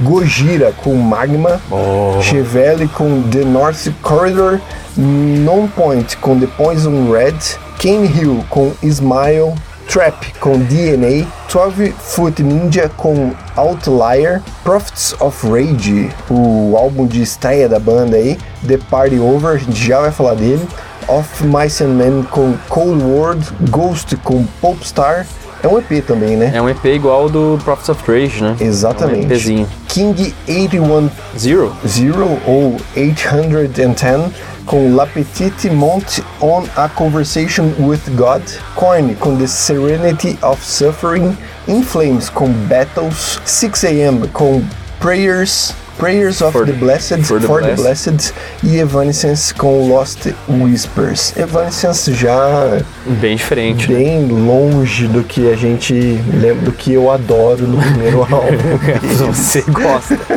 Cara, aqui a gente já tem um ano mais consistente, lançamentos bem interessantes, coisa nova surgindo. Eu acho que cabe aí a ressalva é, em discos que mantêm a mesma linha, como Devil Driver, como Rob Zombie, Hell Yeah, Non Point, Chevelle. São aquelas bandas que mantêm o mesmo estilão, nunca tão quase no mainstream. Nunca tão, É, tipo correm assim, ali em paralelo, É, né? estão sempre assim, digamos, quase que num, num segundo nível das bandas mais populares, né? E nesse ano teve lançamento de banda popular, né? Daí você tem Deftones com o fantástico Gore, apesar de muita gente torcer o nariz pro Gore, né? Não sei quem torce o nariz, cara. Pra mim, quem torce o nariz tá muito errado. é, eu já vi críticas assim desse disco, tipo dizendo que aqui o Deftones mudou bastante pra um estilo sei lá o que, sei lá o que, sei lá o que. Eu acho o disco sensacional, cara. Eu Gore acho é muito bom. sensacional também. Aí você tem outras é, é, lançamentos legais, como pra mim um dos melhores do ano, o disco do Gojira. Pra mim o Magma é o grande disco do Gojira. Cara, esse álbum é o que marca a história do Gojira, né, É- cara? Não é tem lindo como falar. disco, cara, Ele lindo. foi, ele foi indicado ao Grammy, se não me engano também. Perdeu pro Megadeth também, né? Se não me engano, uma coisa assim. Exatamente, é uma, é uma ali, tudo bem que não é new metal, é uma espécie de um metal progressivo, um doom, um negócio assim, mas é um álbum fantástico, cara, do começo ao fim, uma música melhor que a outra ali. E, e, cara, corrobora com aquilo que eu falei de as bandas da década de 2010 serem bandas mais inteligentes, assim, no que diz respeito à montagem de música e tal. Mano, esse disco você vê que os caras são muito inteligentes pra fazer música, cara. São muito inteligentes. Nossa, demais, cara. E Tem uma, uma- um disco que eu acho muito legal aí, uma banda meio desconhecida, que é essa King 810 aí, King 810, sei lá. Cara, é muito legal e lembra um pouco, cara, o início da carreira do Slipknot, assim, primeiro álbum, o vocal é muito interessante, cara. É uma coisa meio assim, revoltada, sabe? Confesso é bem que não legal, ouvi. cara. Não, bem legal mesmo. É, e Prophets of Rage, né, cara? Prophets of Rage eu acho que é um dos grandes lançamentos desse ano. Puta, você mistura caras muito importantes da música ali, né, cara? Tom Morello. É, a galera tava com saudade desses riffs do Tom Morello, e né, aí cara? tem o vocal do cara do, do Cypress Hill. Tem, puta, é uma banda. É É, uma é mistura louca, assim, que combina de uma maneira absurda, Ah, e né? são grandes músicos, aí que tá o lance, né, cara? São grandes músicos. Acho que a galera em 2010 percebeu que não adianta fazer qualquer coisa, né? Você tem que fazer coisas mais inteligentes mesmo e tal. E aí você tem também um grande álbum do Korn, voltando aí a ter um álbum muito, muito, muito interessante. Esse É, eu acho que Korn. aqui começa a desenhar uma nova trilha do Korn que eles seguem até hoje, na minha opinião. Aqui tá bem específico que eles encontraram uma formulazinha legal pra seguir com a banda aí. Eu acho que eles acharam uma linha agora nesses últimos álbuns, começando por The Serenity of Suffering. Mas é imprevisível, né? Acho que no próximo álbum pode vir uma coisa completamente diferente. Aí vem um K-pop no próximo álbum. E Os caras fazem uma parceria com o BTS lá. Mas esse álbum do Korn é muito bom. É legal e também uma, um adendo aí ao In Flames com o disco Battles, né? É, esse álbum em si ele foi bastante criticado. pelos- Fugiu, fugiu bastante fugiu do que o In Flames bastante estava que- fazendo, Mas, cara. cara. eu confesso que eu gostei muito desse álbum. Eu escutei ele muito, do começo ao fim, assim. E pra você ter uma ideia, o metal, inclusive, o, o In Flames, ele vinha daquele é, metal melódico e vinha com variando de death metal lá do começo para o metal melódico depois. E esse álbum em específico, ele é apontado como metal alternativo. Mesma categoria que eles colocam o Deftones, por exemplo. Então, tem uma coisa que eu acho muito engraçada, que quando, você, quando eu não tava montando a lista pra ver os álbuns e tal, e é, é incrível como cada banda, principalmente na década de 2010, isso ficou bem claro, cada banda é, é, a cada lançamento que a banda fazia, ou- ou várias bandas inclusive, eles colocavam numa categoria, cara. Então, tipo assim, você pega lá ah, discos, por exemplo, igual você falou, do In Flames, que tem hora que o disco é metal alternativo, tem horas que eles colocam como heavy metal, tem horas que a galera põe como sei lá, é, tipo, metal melódico. Meu, cada hora tem um, um estilo Cada diferente, tem, é, sabe? exatamente. Então é, é engraçado isso, assim, que a banda vai. As pessoas vão colocando ah, ah, categorias diferentes pra cada álbum que as bandas lançam. É, inclusive Isso os ex-integrantes do In Flames, né? Eles são bem revoltados com a trajetória que a, que a banda tomou. Inclusive, se não me engano, o ex-guitarrista da banda falou que a banda tinha que até mudar de nome. De tão a- incoerente que eles estão com relação aos, da época do surgimento da banda. Ah, mano, eu sei lá, né, cara? Cara, eu acho Não que as o que pessoas falar, né, porque- evoluem, as pessoas mudam o gosto, as pessoas. Pode ser uma estratégia comercial? Pode. Não sabemos garantir, não temos como garantir ou dizer isso. Mas, cara, eu confesso que pro meu gosto musical, eu gostei bastante desse estilo do In Flames. É, e daí quando você analisa justamente o que você gosta ou o que você não gosta, é muito pessoal, né? Sim, exatamente. Aí você pega assim, ah, pô, a banda vai mudar, mas vai mudar pra melhor ou pra pior? Depende, né, cara? Vai mudar pra aquilo que você gosta ou que você não gosta, na real. É, agora se fosse pra escolher um álbum desse ano pra ficar comigo abraçadinho enquanto eu durmo, O Gore. Não. Não? Achei que ia ser o Gore. Não, pera aí, cara, esqueci do Gore, velho. É? Tem o Gore, né? Ia falar Não, aí outro. eu vou ter que escolher dois, então é o você ia Gore. falar? É o Gore do Deftones e o Magna do O Gojira. Magma. O Magma é bom, Magma cara. do Gojira. Não, concordo que, putz, esse ano já tem aqui umas quatro Nossa, eu opções, confundi, cara. eu achei que o Gore era do 2015, mas não é 2016. É, mas esse ano aí tem, já tem discos bem mais interessantes que dariam pra dormir abraçado, cara. Eu ficaria entre Tem, o Gore, o. Magma. Cara, o o Gore Serenity é- of Suffering eu acho muito legal também, cara, mas Sim, sim. Falando um pouquinho do Gore, aqui eu fiz umas anotações interessantes que esse álbum ele foi marcado pelos conflitos criativos entre o Tino e o Carpenter, o guitarrista. o terraplanista. o terraplanista, ele mesmo. Diz que o Carpenter, inclusive, afirmou que discutir com o Tino parecia, como é que tá aqui? Parecia explicar Morrissey pro guitarrista do Meshuga. Eu não sei se isso é um elogio estranho ou se é uma ofensa estranha. Mas enfim, tiveram várias discussões ao longo desse ano entre o Tino e o Carpenter, mas ela resultou num, pra mim, excelente álbum, cara. É, eu fico vendo essas- esses debates que existem entre os músicos, assim, tal, sabe? Tipo, treta quando eles vão gravar e tal. Eu acho que isso é um pouco de, de sei lá, Mano, eu acho que isso é, É, acontece, é, é, eu acho que isso é normal, é natural, cara. A partir do momento que você tem uma banda que vai discutir criativamente com cinco pessoas, cara, vai dar treta, velho. E é, não tem o que e é fazer. aquele lance, meu, os caras estão, tipo, há 20 anos trabalhando juntos ali e tal, meu. Tipo, chega uma hora que os caras não se aguentam ali, querem mudar. Tanto que eu acho que é por isso que muitos grupos fazem bandas paralelas, né? Aí o guitarrista vai tocar numa outra banda. Daí ele extrapola e outra banda. É, é daí ele vai tipo assim, porra, eu. Você pega assim, igual a, a, a bandinha paralela do Tino Moreno lá, acho que é Churches, né? Aham. Tipo, é bem diferente, assim. É a dizer, pira só dele, né? Bem diferente não, né? Mas é uma coisa assim, de repente, putz, eu não posso colocar isso no Deftones porque o Deftones tem uma cara. Então eu vou colocar isso lá no Churches, eu vou colocar isso em outra banda. E por aí vai. Eu acho que isso é natural, cara. Eu acho É, que e o- faz parte E isso. o finalzinho desse álbum Gore com Phantom Bride e Rubicon, cara, é sensacional. Dá vontade até de chorar de alegria. Esse disco é lindo, lindo. Ele, ele, ele é lindo, Demais, ele é lindo, ele é lindo. Essa, essa é a palavra certa, ele E é é lindo. legal, cara, como discos marcam a nossa vida pessoal, né? Eu lembro muito bem que nessa época eu tava desempregado. e, cara, procurando vaga e mandando currículo e não sei o que lá, cara, e sempre escutando esse álbum de fundo. Então me remete muito àquela época da minha vida e me marcou de uma maneira muito legal. E é assim. interessante como o nome do álbum Gore, né? Lembrou aquela coisa meio, meio ah, sanguinolenta, uma coisa meio pesada. Daí, tipo, na capa do disco é uns pelicanos. assim. Isso, cara, linda aquela arte. Aí, então, e tipo, o disco em si ele é muito espiritual, assim, né? Ele é muito, muito, como é que eu posso dizer? Ah, É sei lá, outro, é, cara. Ele tem uma tem atmosfera. parâmetro, assim, ele tem uma é atmosfera outro- muito diferente, cara. É um- muito é legal. É, muito legal Muito mesmo. We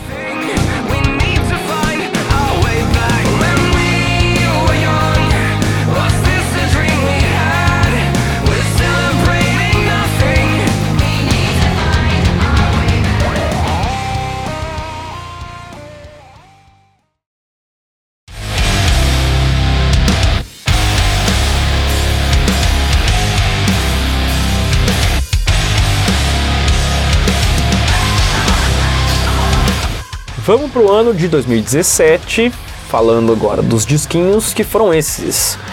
Ocean Groove com The Rhapsody, Rhapsody, Rhapsody Tapes. Tapes. Art of Anarchy com The Madness, eh, Body Count com Bloodlust, eh, Dead by April com Worlds Collide, eh, These Nuts com Binge e Purgatory, Motionless in White com Graveyard Shift, eh, Linkin Park com One More Light, eh, Stone Sour com Hydrograd, 12 Stones com Picture Perfect, DAD ou Dead com Misanthropy, uh, In This Moment com Ritual, Prophets of Rage, agora lançando o disco mesmo, né? Prophets of Rage, Marilyn Manson com Heaven Upside Down, Ten Years com How to Live as Ghosts, uh, Hollywood Undead com Five, Power Man 5000 com New Wave, Red com Gone, Evanescence com Synthesis, Synthesis e Glassjaw com Material Control. Já temos aqui, um, aí entra aqueles, aqueles anos que pulam lançamentos importantes, né? Então É, esse ano já é um, um ano um pouco mais paralelo. mais, mais- assim. é um ano mais fraquinho aí, um ano entre lançamentos.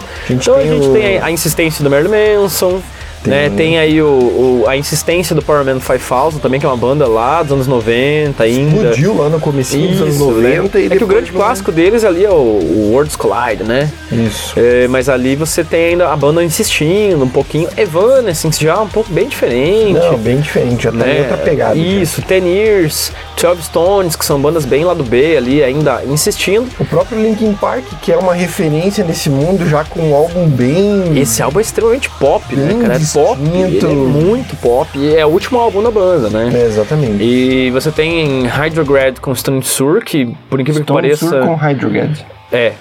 É, Stone Sur com Hydrograd, que tipo, cara, já aí já é um, um- talvez um dos melhores discos do ano, porque não tem muita coisa pra. Porque não tem muita É, opção, né? Não tem muita opção. Então Agora, fica... o álbum do Prophets of Rage. É, não, esse disco é esse massa é demais, muito cara. bom, cara. Então, assim, eu acho que desse ano, cara, se salva, assim, são álbuns legais, tá? No geral, os anos, assim, são álbuns bons. É Aquele lance, Marilyn Manson, dá pra você escutar o álbum? Dá.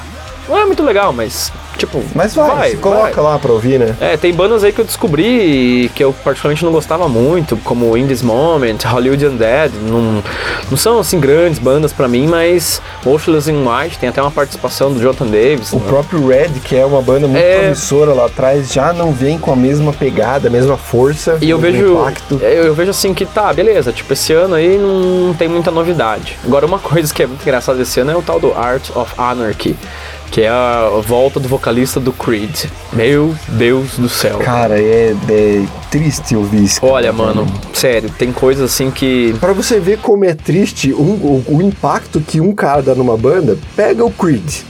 Eles tiraram o vocalista, colocaram o Miles Kennedy e criaram uma banda nova, Uhum. que é a banda que me fugiu o nome, É, The Infiltrators, não é uma coisa assim? Não, que eles não. tocam com o Slash? Ah, o Outer Bridge. Alter Bridge, meu Deus, né? Outer Bridge, E, aham. cara, e a banda é muito boa, velho. A banda é muito boa, o som é muito bom.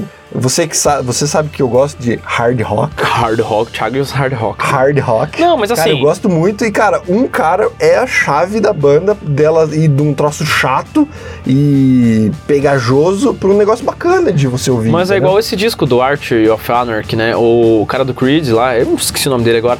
Ele substitui o, o ex-vocalista do Stone Temple Pilots, Pois cara, é, Scott cara, sabe? Não consigo entender. Aí, tipo, meu, como é que você pega um mega de fudido de um vocalista como aquele cara, sabe? Scott Weiland infelizmente tinha morrido já. É, é é um mega de um cara e, tipo assim, a metade da banda é os caras do Disturbed. E aí você pega uma mega de uma banda que é boa Uhum. e bota uma bosta no vocalista desse, cara, sabe? Tipo, ah, meu, pelo amor de Cara, Deus. tudo bem, pode ter gente que gosta, beleza, mas, cara, eu não consigo engolir esse cara, velho. Tudo bem, ele é super problemático, ele tem um monte de. Mas aí a gente tá falando de qualidade vocálica, né? Mas aí, puta, cara, só de escutar. É, e, ele- e ele, e ele fica assim com as E as mãozinhas, assim, mãozinhas tipo, parece que tá assim. cagando, né? Caralho. Children, don't stop the... Ah, velho, cara, não, é não... terrível ver isso. Não, cara. ó, galera, não, não consigo, cara, não consigo mesmo. Mas fazer o que, né?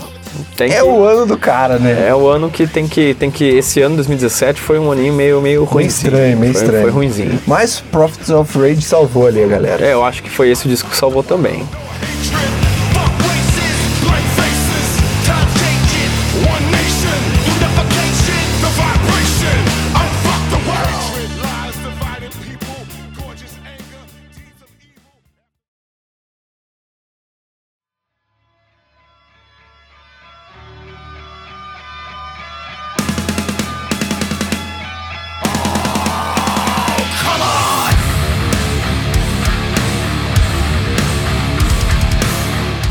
Chegamos então à reta final dessa década super complexa de 2010 com o ano de 2018. Estamos quase lá, quase lá. Então vamos aos álbuns. Rise of the North Star, de novo, a banda francesa que a gente começou agora há pouco, com Legacy of She. Black Veil Brides, Veil Brides com Vale. Of Mice and Men com Defy. Machine Head com Catharsis. Breaking Benjamin com Ember, Skin Dread com Big Things, Godsmack com When Legends Rise, uh, Seven Dust, Dust com All I See Is War, Jonathan Davis com seu álbum solo Black Labyrinth, Ghost com Prequel, The Gazette com Nymph, ó, curtiu? Nymph. Que isso, velho, que pronúncia é essa? Mike Shinoda lançando um álbum solo Post Traumatic. Forte esse nome, forte, hein? Forte, nome. Forte esse nome, né, cara? Devil Drive com Outlaws Till the End, Volume 1. Darren McCallion Malak, and Scars of Broadway, Dictator. Uh, Hailstorm. Hailstorm com Vicious. Otep com Cult 45. Sid Wilson, o DJ do Slipknot com Sex, Sexcapades and the Hopeless Robotic. Non-Point com X Therapy com Cleave. Cleave, isso. Disturbed com Evolution em POD and POD com Tá até falando. Circles. Já tava seguindo a pegada do inglês. É, você já tem um, um ano mais interessante que o ano anterior, né? Então tem aí Of Mice and Men voltando, Machine Head, que é já clássico, né? Voltando também, Breaking Benjamin, pra quem gosta desse. Jonathan Davis com seu É, então álbum, tem- cara, que poderia ser um álbum do Korn, na minha opinião. Cara, ele, ele sabe o que que me lembra bastante a sonoridade do Untitled, assim. Exatamente. A sonoridade do Untitled e do See You on the Other Side. É muito legal esse disco do Jonathan Davis, cara. Mas eu ainda acho que, eu, na minha opinião, não seria um disco do Korn. É, Ele poderia ser. É, eu, É, eu, eu acho, acho que poderia ser. Que se ele fosse um disco do Korn, ele seria um disco do Korn criticável, pra caramba. Entendi. Mas como ele é um disco solo de Jonathan Davis, ele é- fica mais interessante. Porque é uma sonoridade mais. É a mesma pira do Surge lá, né? Aquela coisa mais. Assim, não tão. É, não, mas eu digo assim, mais, né, mas- tipo assim, individual, onde fica mais no foco o indivíduo, propriamente dito, do que uma banda e tal. Sim, sim, sim. Então eu acho um disco interessante do Jonathan desse- Davis, desse cara. álbum. E eu acho muito legal também o, o disco desse ano do Mike Shinoda, cara. Assim, eu confesso que eu não tinha escutado ele também, eu, eu escutei ele pra fazer o programa agora. E, meu, é assim, é um disco diferente, cara. É bem repão e tal. Mas ele é bem legal. É que e... toda a influência dele é baseada em cima disso, né? É, e assim, mostra, cara, a qualidade do Shinoda. Mano, o Shinoda Não, é um é cara fantástico, muito cara. foda, Ele é cara. muito Ele é foda. um músico muito bom, cara. Eu acho bem interessante. Não, e incrível que o, o Mike Shinoda, não só no aspecto vocálico dele, né? Mas o, ele tem muitos apreços ali em instrumentos e, e acordes e caralho todo, cara. Ele é um músico completo. Não, né? ele é, né, músico muito bom. É, é inter- Instrumentista, a Instrumentista. palavra que fugiu, cara. Depois eu fiquei pensando a preço, né? É, Porque ele gosta muito de instrumento. musical. Então eu curto instrumento musical. Instrumentista. O Daryl Malakian, eu não- a- assim, não sei porque mudou, mas agora virou Daryl Malakian, Skies of Brother com Dictator, não fez assim, cara, o primeiro disco dos Skies of Brother, ele é bom do começo ao fim.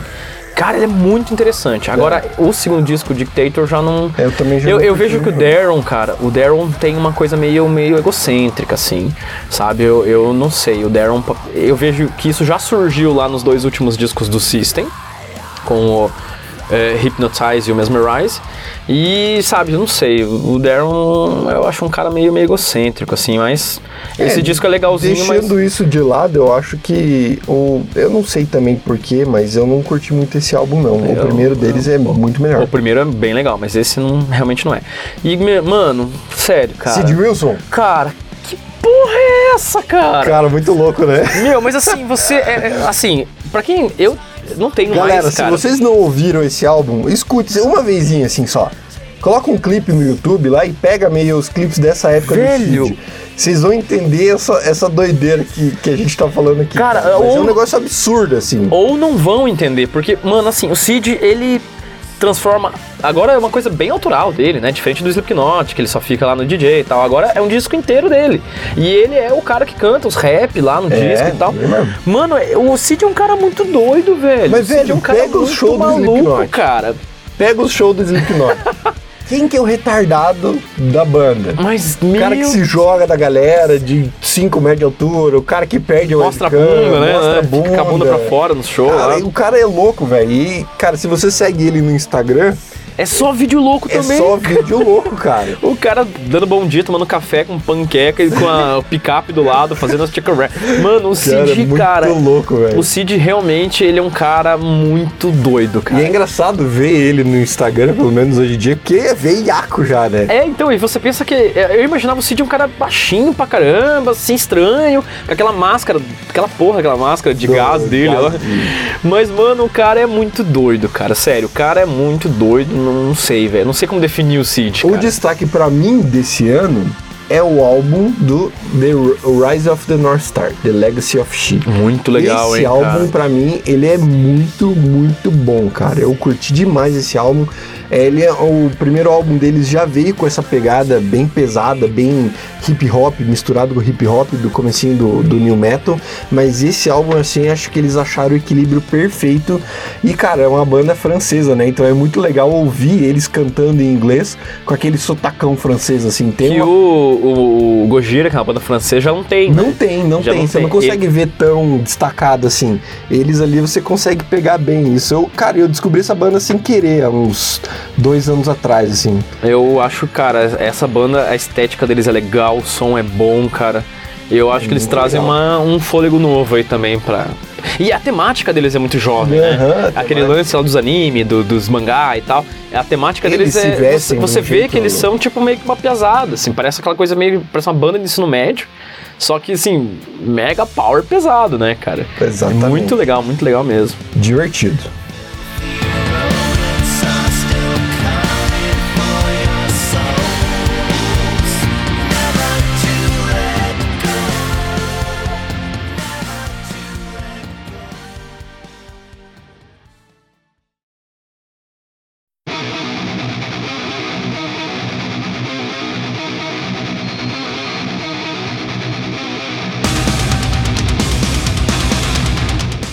Vamos fechar então 2019 pra acabar essa bagaça. Fever 333 é Strength in Numbers. King 810 Suicide King Within Temptation com Resist. Resist. Demon Hunter lançando dois discos ali, o Peace e o War. Rapaz, Ah, é. In Flames lançando I The Mask. Eu sou máscara. Meu Deus. Ah, While She Sleeps com So What. Ah, New Year's Day com Unbreakable. Motionless in White com Disguise. Headpie com Stampedo. Não é o do Limp Bizkit lá, não. O Stampedo of Elephants, que nunca sai. Uh, Puppy ou Poppy com Choke. Flaw com volume 4, Because of the Brave. Uh, North Lane com Alien. Slipknot com We Are Not Your Kind. we are not your kind. Ficou igualzinho. Korn com The Nothing. Hell Yeah com Welcome Home. Home. Uh, of Mice and Men com Earth and the Sky. Lacuna Coil com Black Anima. Ginger com Macro. E tem o EP Micro. E pra fechar o ano, Verdade. Sid Wilson com Sexcapates of the Hopeless Robotic Volume 2. Sid Wilson marcando Ai, esse território caralho, no mano. mesmo ano do Slipknot. é, cara, mas Então a gente, esse ano a gente volta, né, com os, os dinossauros do New Metal, se eu posso dizer assim, é, né? Korn, Porque agora, depois de né? 30 anos, nós já temos dinossauros do New Metal, cara. Dinossauro, Os dinossauro. caras tudo velho já e lançando álbum. Slipknot, Korn. E eu vou falar pra você, cara, o We Are Not Your Kind, olha, tá encabeçando um dos favoritos do Slipknot aí pra mim, cara. E eu gosto bastante desse disco, cara. Cara, eu gostei bastante desse disco também. Eu achei que os lançamentos que eles fizeram, é, a primeira música lá, é, como é que é o nome dela? Unsainted. Isso, isso. Cara, ela foi lançada assim e eu achei, putz, cara, mais do mesmo, assim, sabe? Me, me deixou meio desanimado. Mas depois que eles lançaram a Soul Firth, Nossa cara, senhora, aí mano. o bicho veio forte, Meu cara. Deus do céu, Muito cara. boa. Esse álbum, cara, eu gostei bastante dele ali. Nero Forte. É uma puta de uma música, cara. E eu gostei das experimentaizinhas também. a- aquela. Spiders. Spiders é muito boa, E ó, não sei se não tá pra rolar uma novidade aí, porque eles colocaram no Instagram deles lá Eles fizeram um Spiders filtro, né? Um filtrozinho, no, aquelas mascarinhas. Ah, essa era a lá. novidade? Essa era a novidade. Ah, então não foi Eles lançaram lá, você abre a boca, daí sai uma, uma aranha. E Mas é uma música fundo. muito legal, cara. Spiders é bacana. A, a introduçãozinha eu já achei legal, Insert cara. Coin, né? Nossa, Bem é muito bacana. 90, cara. assim, é aquela né? coisa bem videogame, De videogame, assim, de máquina de massa, videogame. cara. Eu gostei, assim, eu achei esse disco bem interessante, bem legal, cara. E também, assim, o disco do Korn, cara, o The Nothing, é aquele lance, velho. Gaita de fole, choradeira. Cara, E- não tem erro, né? Mano, puta merda, cara. Cara, é é um disco tesão. bem pesado no que diz respeito aos- ao sentimentalismo ali do Jonathan Davis, né? Porque perdeu a, a ex-companheira dele pras É, ele drogas já, e ele tal. não né? tava casado com ela, né? Mas foi uma morte Mas é, ele é, né? A mãe dos filhos dele lá e tal. Isso, E, isso. e eles só se separaram, parece que por causa das drogas dela, né? É, exatamente. Mas assim, ele sentiu muito essa, essa morte e transparece isso pro, pro disco, né? E Aí ficou algum- um disco é. muito legal, cara. Alguns pontos negativos aqui, cara. Eu senti uma perda relativamente grande na evolução do In Flames com, essa, com esse álbum. Ah, eu achei esse disco bem inferior aos é outros bem também. inferior cara, aos outros, eu não- já não curti tanto. E o álbum do Ginger, da Ginger, né, que vem com o álbum Macro. Macro, também já não vem na mesma pegada. Então eu já prefiro os, os anteriores do que esse que foi lançado nesse ano. Mas não dá pra tirar o mérito desse ano com os lançamentos principais de Slipknot e Korn. É, e cabe de novo uma ressalva ao disco lá que eu falei anteriormente dessa banda, cara, do King 810. Esse disco Suicide King é muito legal também, cara. E eu acho assim que são bandas. é, eu digo isso porque são bandas novas que estão surgindo, só que talvez não tenham muito espaço ainda, cara, pra. Sabe, tipo, pra entrar no mainstream mesmo da. Pô, como é que uma banda de dois discos, né, que nem é tão conhecida, vai competir com um Slipknot, um Korn da vida, né? É Fica sabe, difícil. cara, é Mas estão como- surgindo, né? É, Estão surgindo, isso é legal. Quando, quando surgiu o New Metal, né? Tudo que era lançado era muito novo, era muito diferente, então chamava Uhum. muito mais atenção. Então tinha mais espaço para essas bandas explodirem e crescerem de uma maneira mais rápida. Agora que o gênero já está um pouco mais consolidado, um pouco mais, mais fechado, digamos assim, essas bandas, cara, para conseguir com- competir com as gigantes ali, Slipknot, Korn e tal, cara, vai levar alguns álbuns até eles começarem a chamar a atenção dessa galera toda. E não é à toa que eles fazem um, um som que às vezes se mistura entre o metalcore, o deathcore, com até um som meio, sei lá, pop às vezes, assim, uma coisa, sabe, que... Pra chamar atenção, né? É, pra ser o diferencialzão ali, né? Aí, por isso que eu, até a gente colocou esse ano aqui o Motionless in White, por exemplo, os caras têm toda uma estética meio glam rock, assim, sabe aquela coisa meio David Bowie, de pintar a Sim, cara sim. Uhum. e fazer aquelas maquiagens muito doidas, assim. É, e é uma banda legal, só que eles ficam no meio termo, cara, entre o que, que é new metal e o que, que é o, o, o metalcore ou até o emocore, por exemplo, sabe? Ou o screamo, né?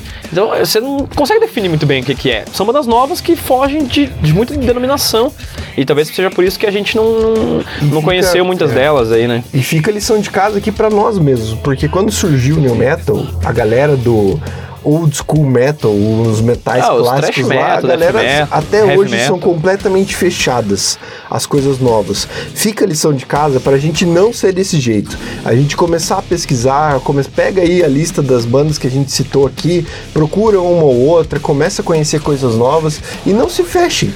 Porque, putz, a gente pode, nesse, nesse tom de se fechar pra coisas novas, a gente pode estar bloqueando muita coisa boa que tá por vir aí. E eu digo pra você, cara, acho que se um moleque de 15 anos estivesse participando desse programa, ele com certeza saberia muito melhor falar dessas bandas novas do Com que a certeza, gente. com certeza. Porque essa galera, eu, eu sei porque eu digo assim. É um puxão de orelha pra nós, inclusive. É, não, eu, eu falo isso, cara, porque, por exemplo, eu sendo professor, tive contato com uma molecada de 15, 16 anos, aí, apesar que tá no ensino médio hoje, e eles me mostravam coisas novas, de bandas novas que estavam surgindo. É, ainda bem que tem alguns alunos que curtem metal ainda, né, e tal. E eles mostravam bandas assim que eu falava, meu, que banda é essa? Ah, essa banda é tal. Eu olhava e pensava assim, ah, torçar, quando você torce o nariz, assim, você... É, você já cria um Só que daí. Preconceito, É, né? só que daí você pega o, o- moleque lá de 15, 16 anos, cara, ele tá em outra fase, né? Ele tá mais aberto a essas mudanças. E nesse sentido, cara, cabe aí uma, uma observação a artista chamada Pop, ou Pup, né? Eu acho que é Pop que se pronuncia. Que é uma, uma jovem aí do YouTube, não sei o que, sabe? Essas, essas meio influencers Uhum. e tal. E ela começou com um lance meio pop. Tem várias histórias muito doidas dela. Diz que uma vez ela lançou um site que daí só tinha um horário e uma data, uma parada assim. Aí você entrava, ela criou uma própria religião, assim. Aí às três e pouco da manhã você recebia uns, uns negócios no teu celular, uns bagulho bem louco, assim. E aí um dos discos dela, que é esse que tá aí, o Choke, ele é bem metalzão, mas é, é um metal pop, sabe? Tipo, meio baby metal.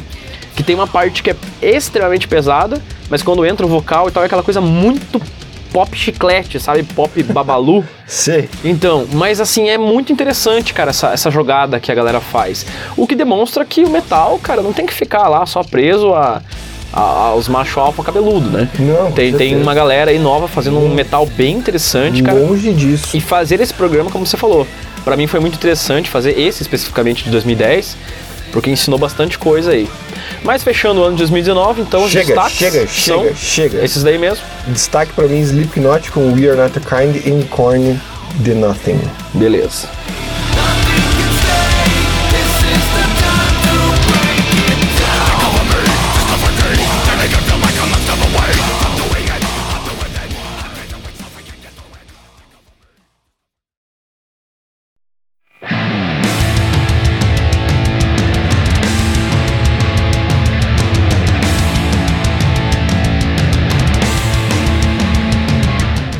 Fechamos então a lista, essa trilogia maravilhosa Muito legal. dos anos 90, dos anos 2000 e dos anos 2010 no quesito de álbuns de new metal. E agora vamos chegar ao nosso top 10, se eu posso dizer assim, do ano de 2010. Mas antes eu gostaria de comentar que não sei se vocês lembram, se vocês não lembram, voltem e escutem lá.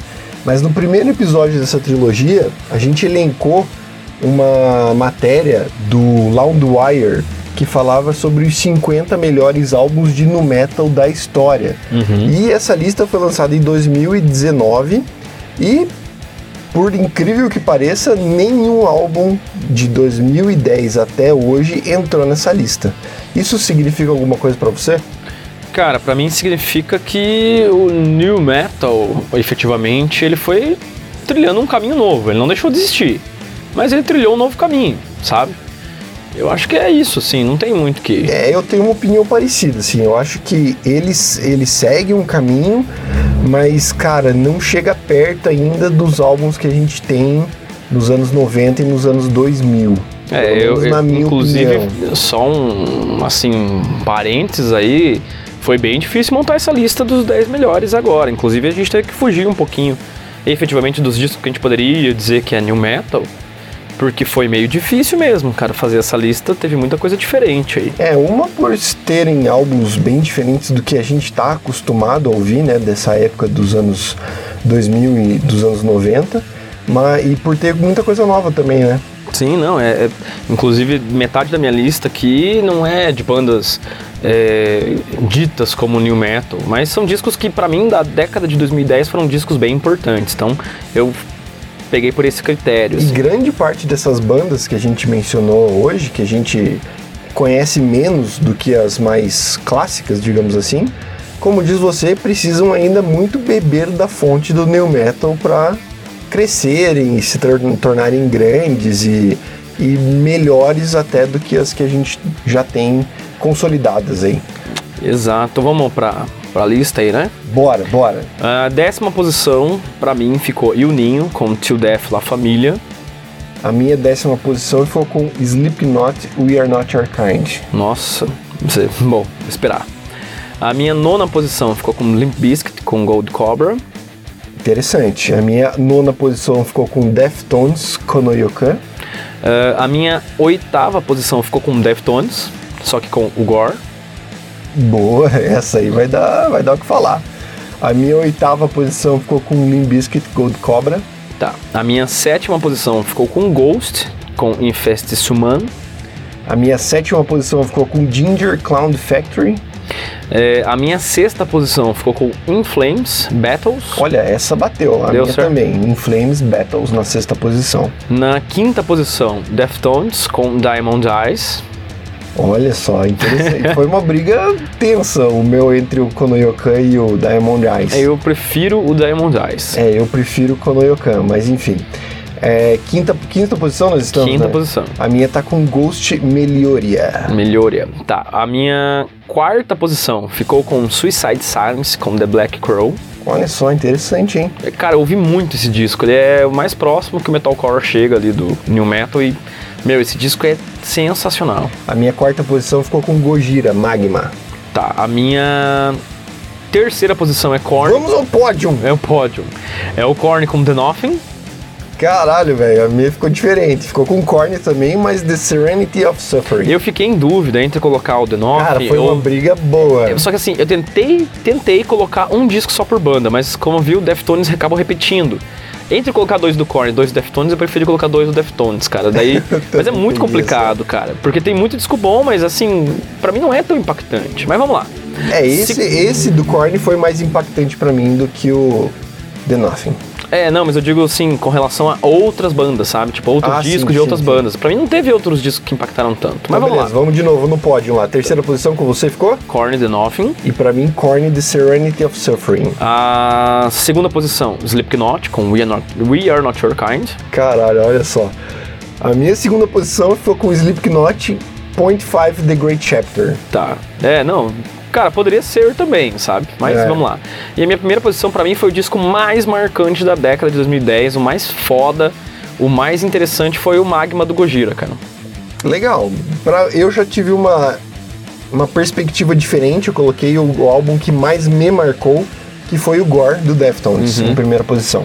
Não, cara, aí que tá. Essa lista de 2010, ela é muito complicada, Cara, cara. é muito bizarro. Podia, podia ter posições diferentes, podia ter, podiam Discos ter outros álbuns. outras bandas, tudo. É muito louco. Mas a gente cara. tentou pegar aí, eu, eu, pelo menos tentei priorizar aquilo que eu, eu achei de mais impactante e interessante. Resumão então, tua top 10. Resumão, Juninho, Till Death La Família, Limp Bizkit Gold Cobra, Deftones com Gore, Ghost, Infest Suman, In Flames com Battles, Diamond Eyes do Deftones, Suicide Silence The Black Crow, Korn The Nothing, Slipknot We Are Not, We Are Not Your Kind, sempre erro, velho.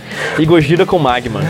Minha décima posição, Slipknot We Are Not Your Kind, Deftones com Konoyokan na nona posição, Limp Bizkit com Gold Cobra na oitava, Ginger com Clown Factory na sétima, In Flames com Battles na sexta posição, Ghost com Melioria na quinta posição, Gojira com Magna na, Magma na quarta posição, terceira posição com Korn The Serenity of Suffering, segunda posição, medalha de prata para Slipknot The Great Chapter e medalha de ouro para Deftones Gore. Massa. Difícil essa década, né, cara? Difícil, cara. Galera, mandem pra gente a opinião de vocês, qual, quais o top 3 álbuns de vocês aí que vocês colocariam aí no pódio da década de 2010.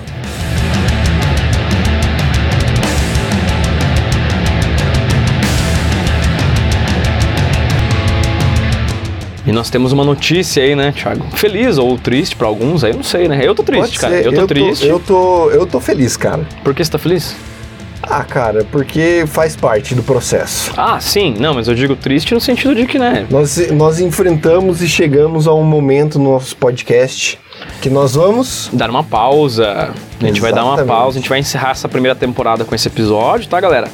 A gente vai voltar aí no ano que vem, até porque estamos no fim do ano, correria pra tudo quanto é lado e tal.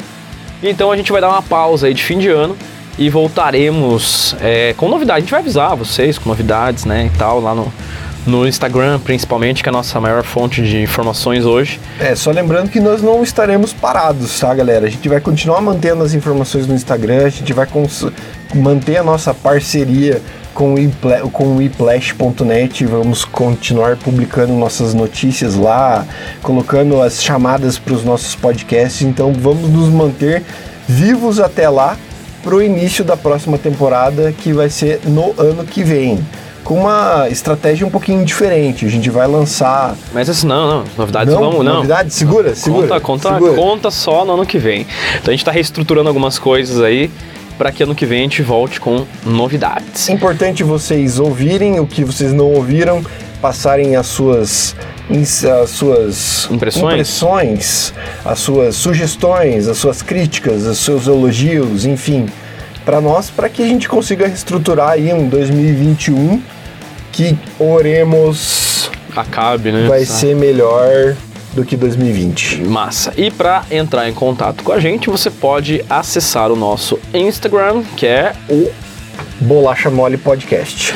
ou o nosso Twitter, Arroba Bolacha Mole Pod. ou mandar um e-mail para o bolachamolepodcast.gmail.com E é isso aí, galera. Desejo a vocês um ótimo fim de ano. Se cuidem, usem máscara, passem álcool em gel. Se puderem, fiquem em casa. Cuidado com as festas de fim de ano, hein, galera? Muito obrigado por tudo e até mais. É isso aí, galera. Se cuidem sempre e não esqueçam da gente. Grande abraço.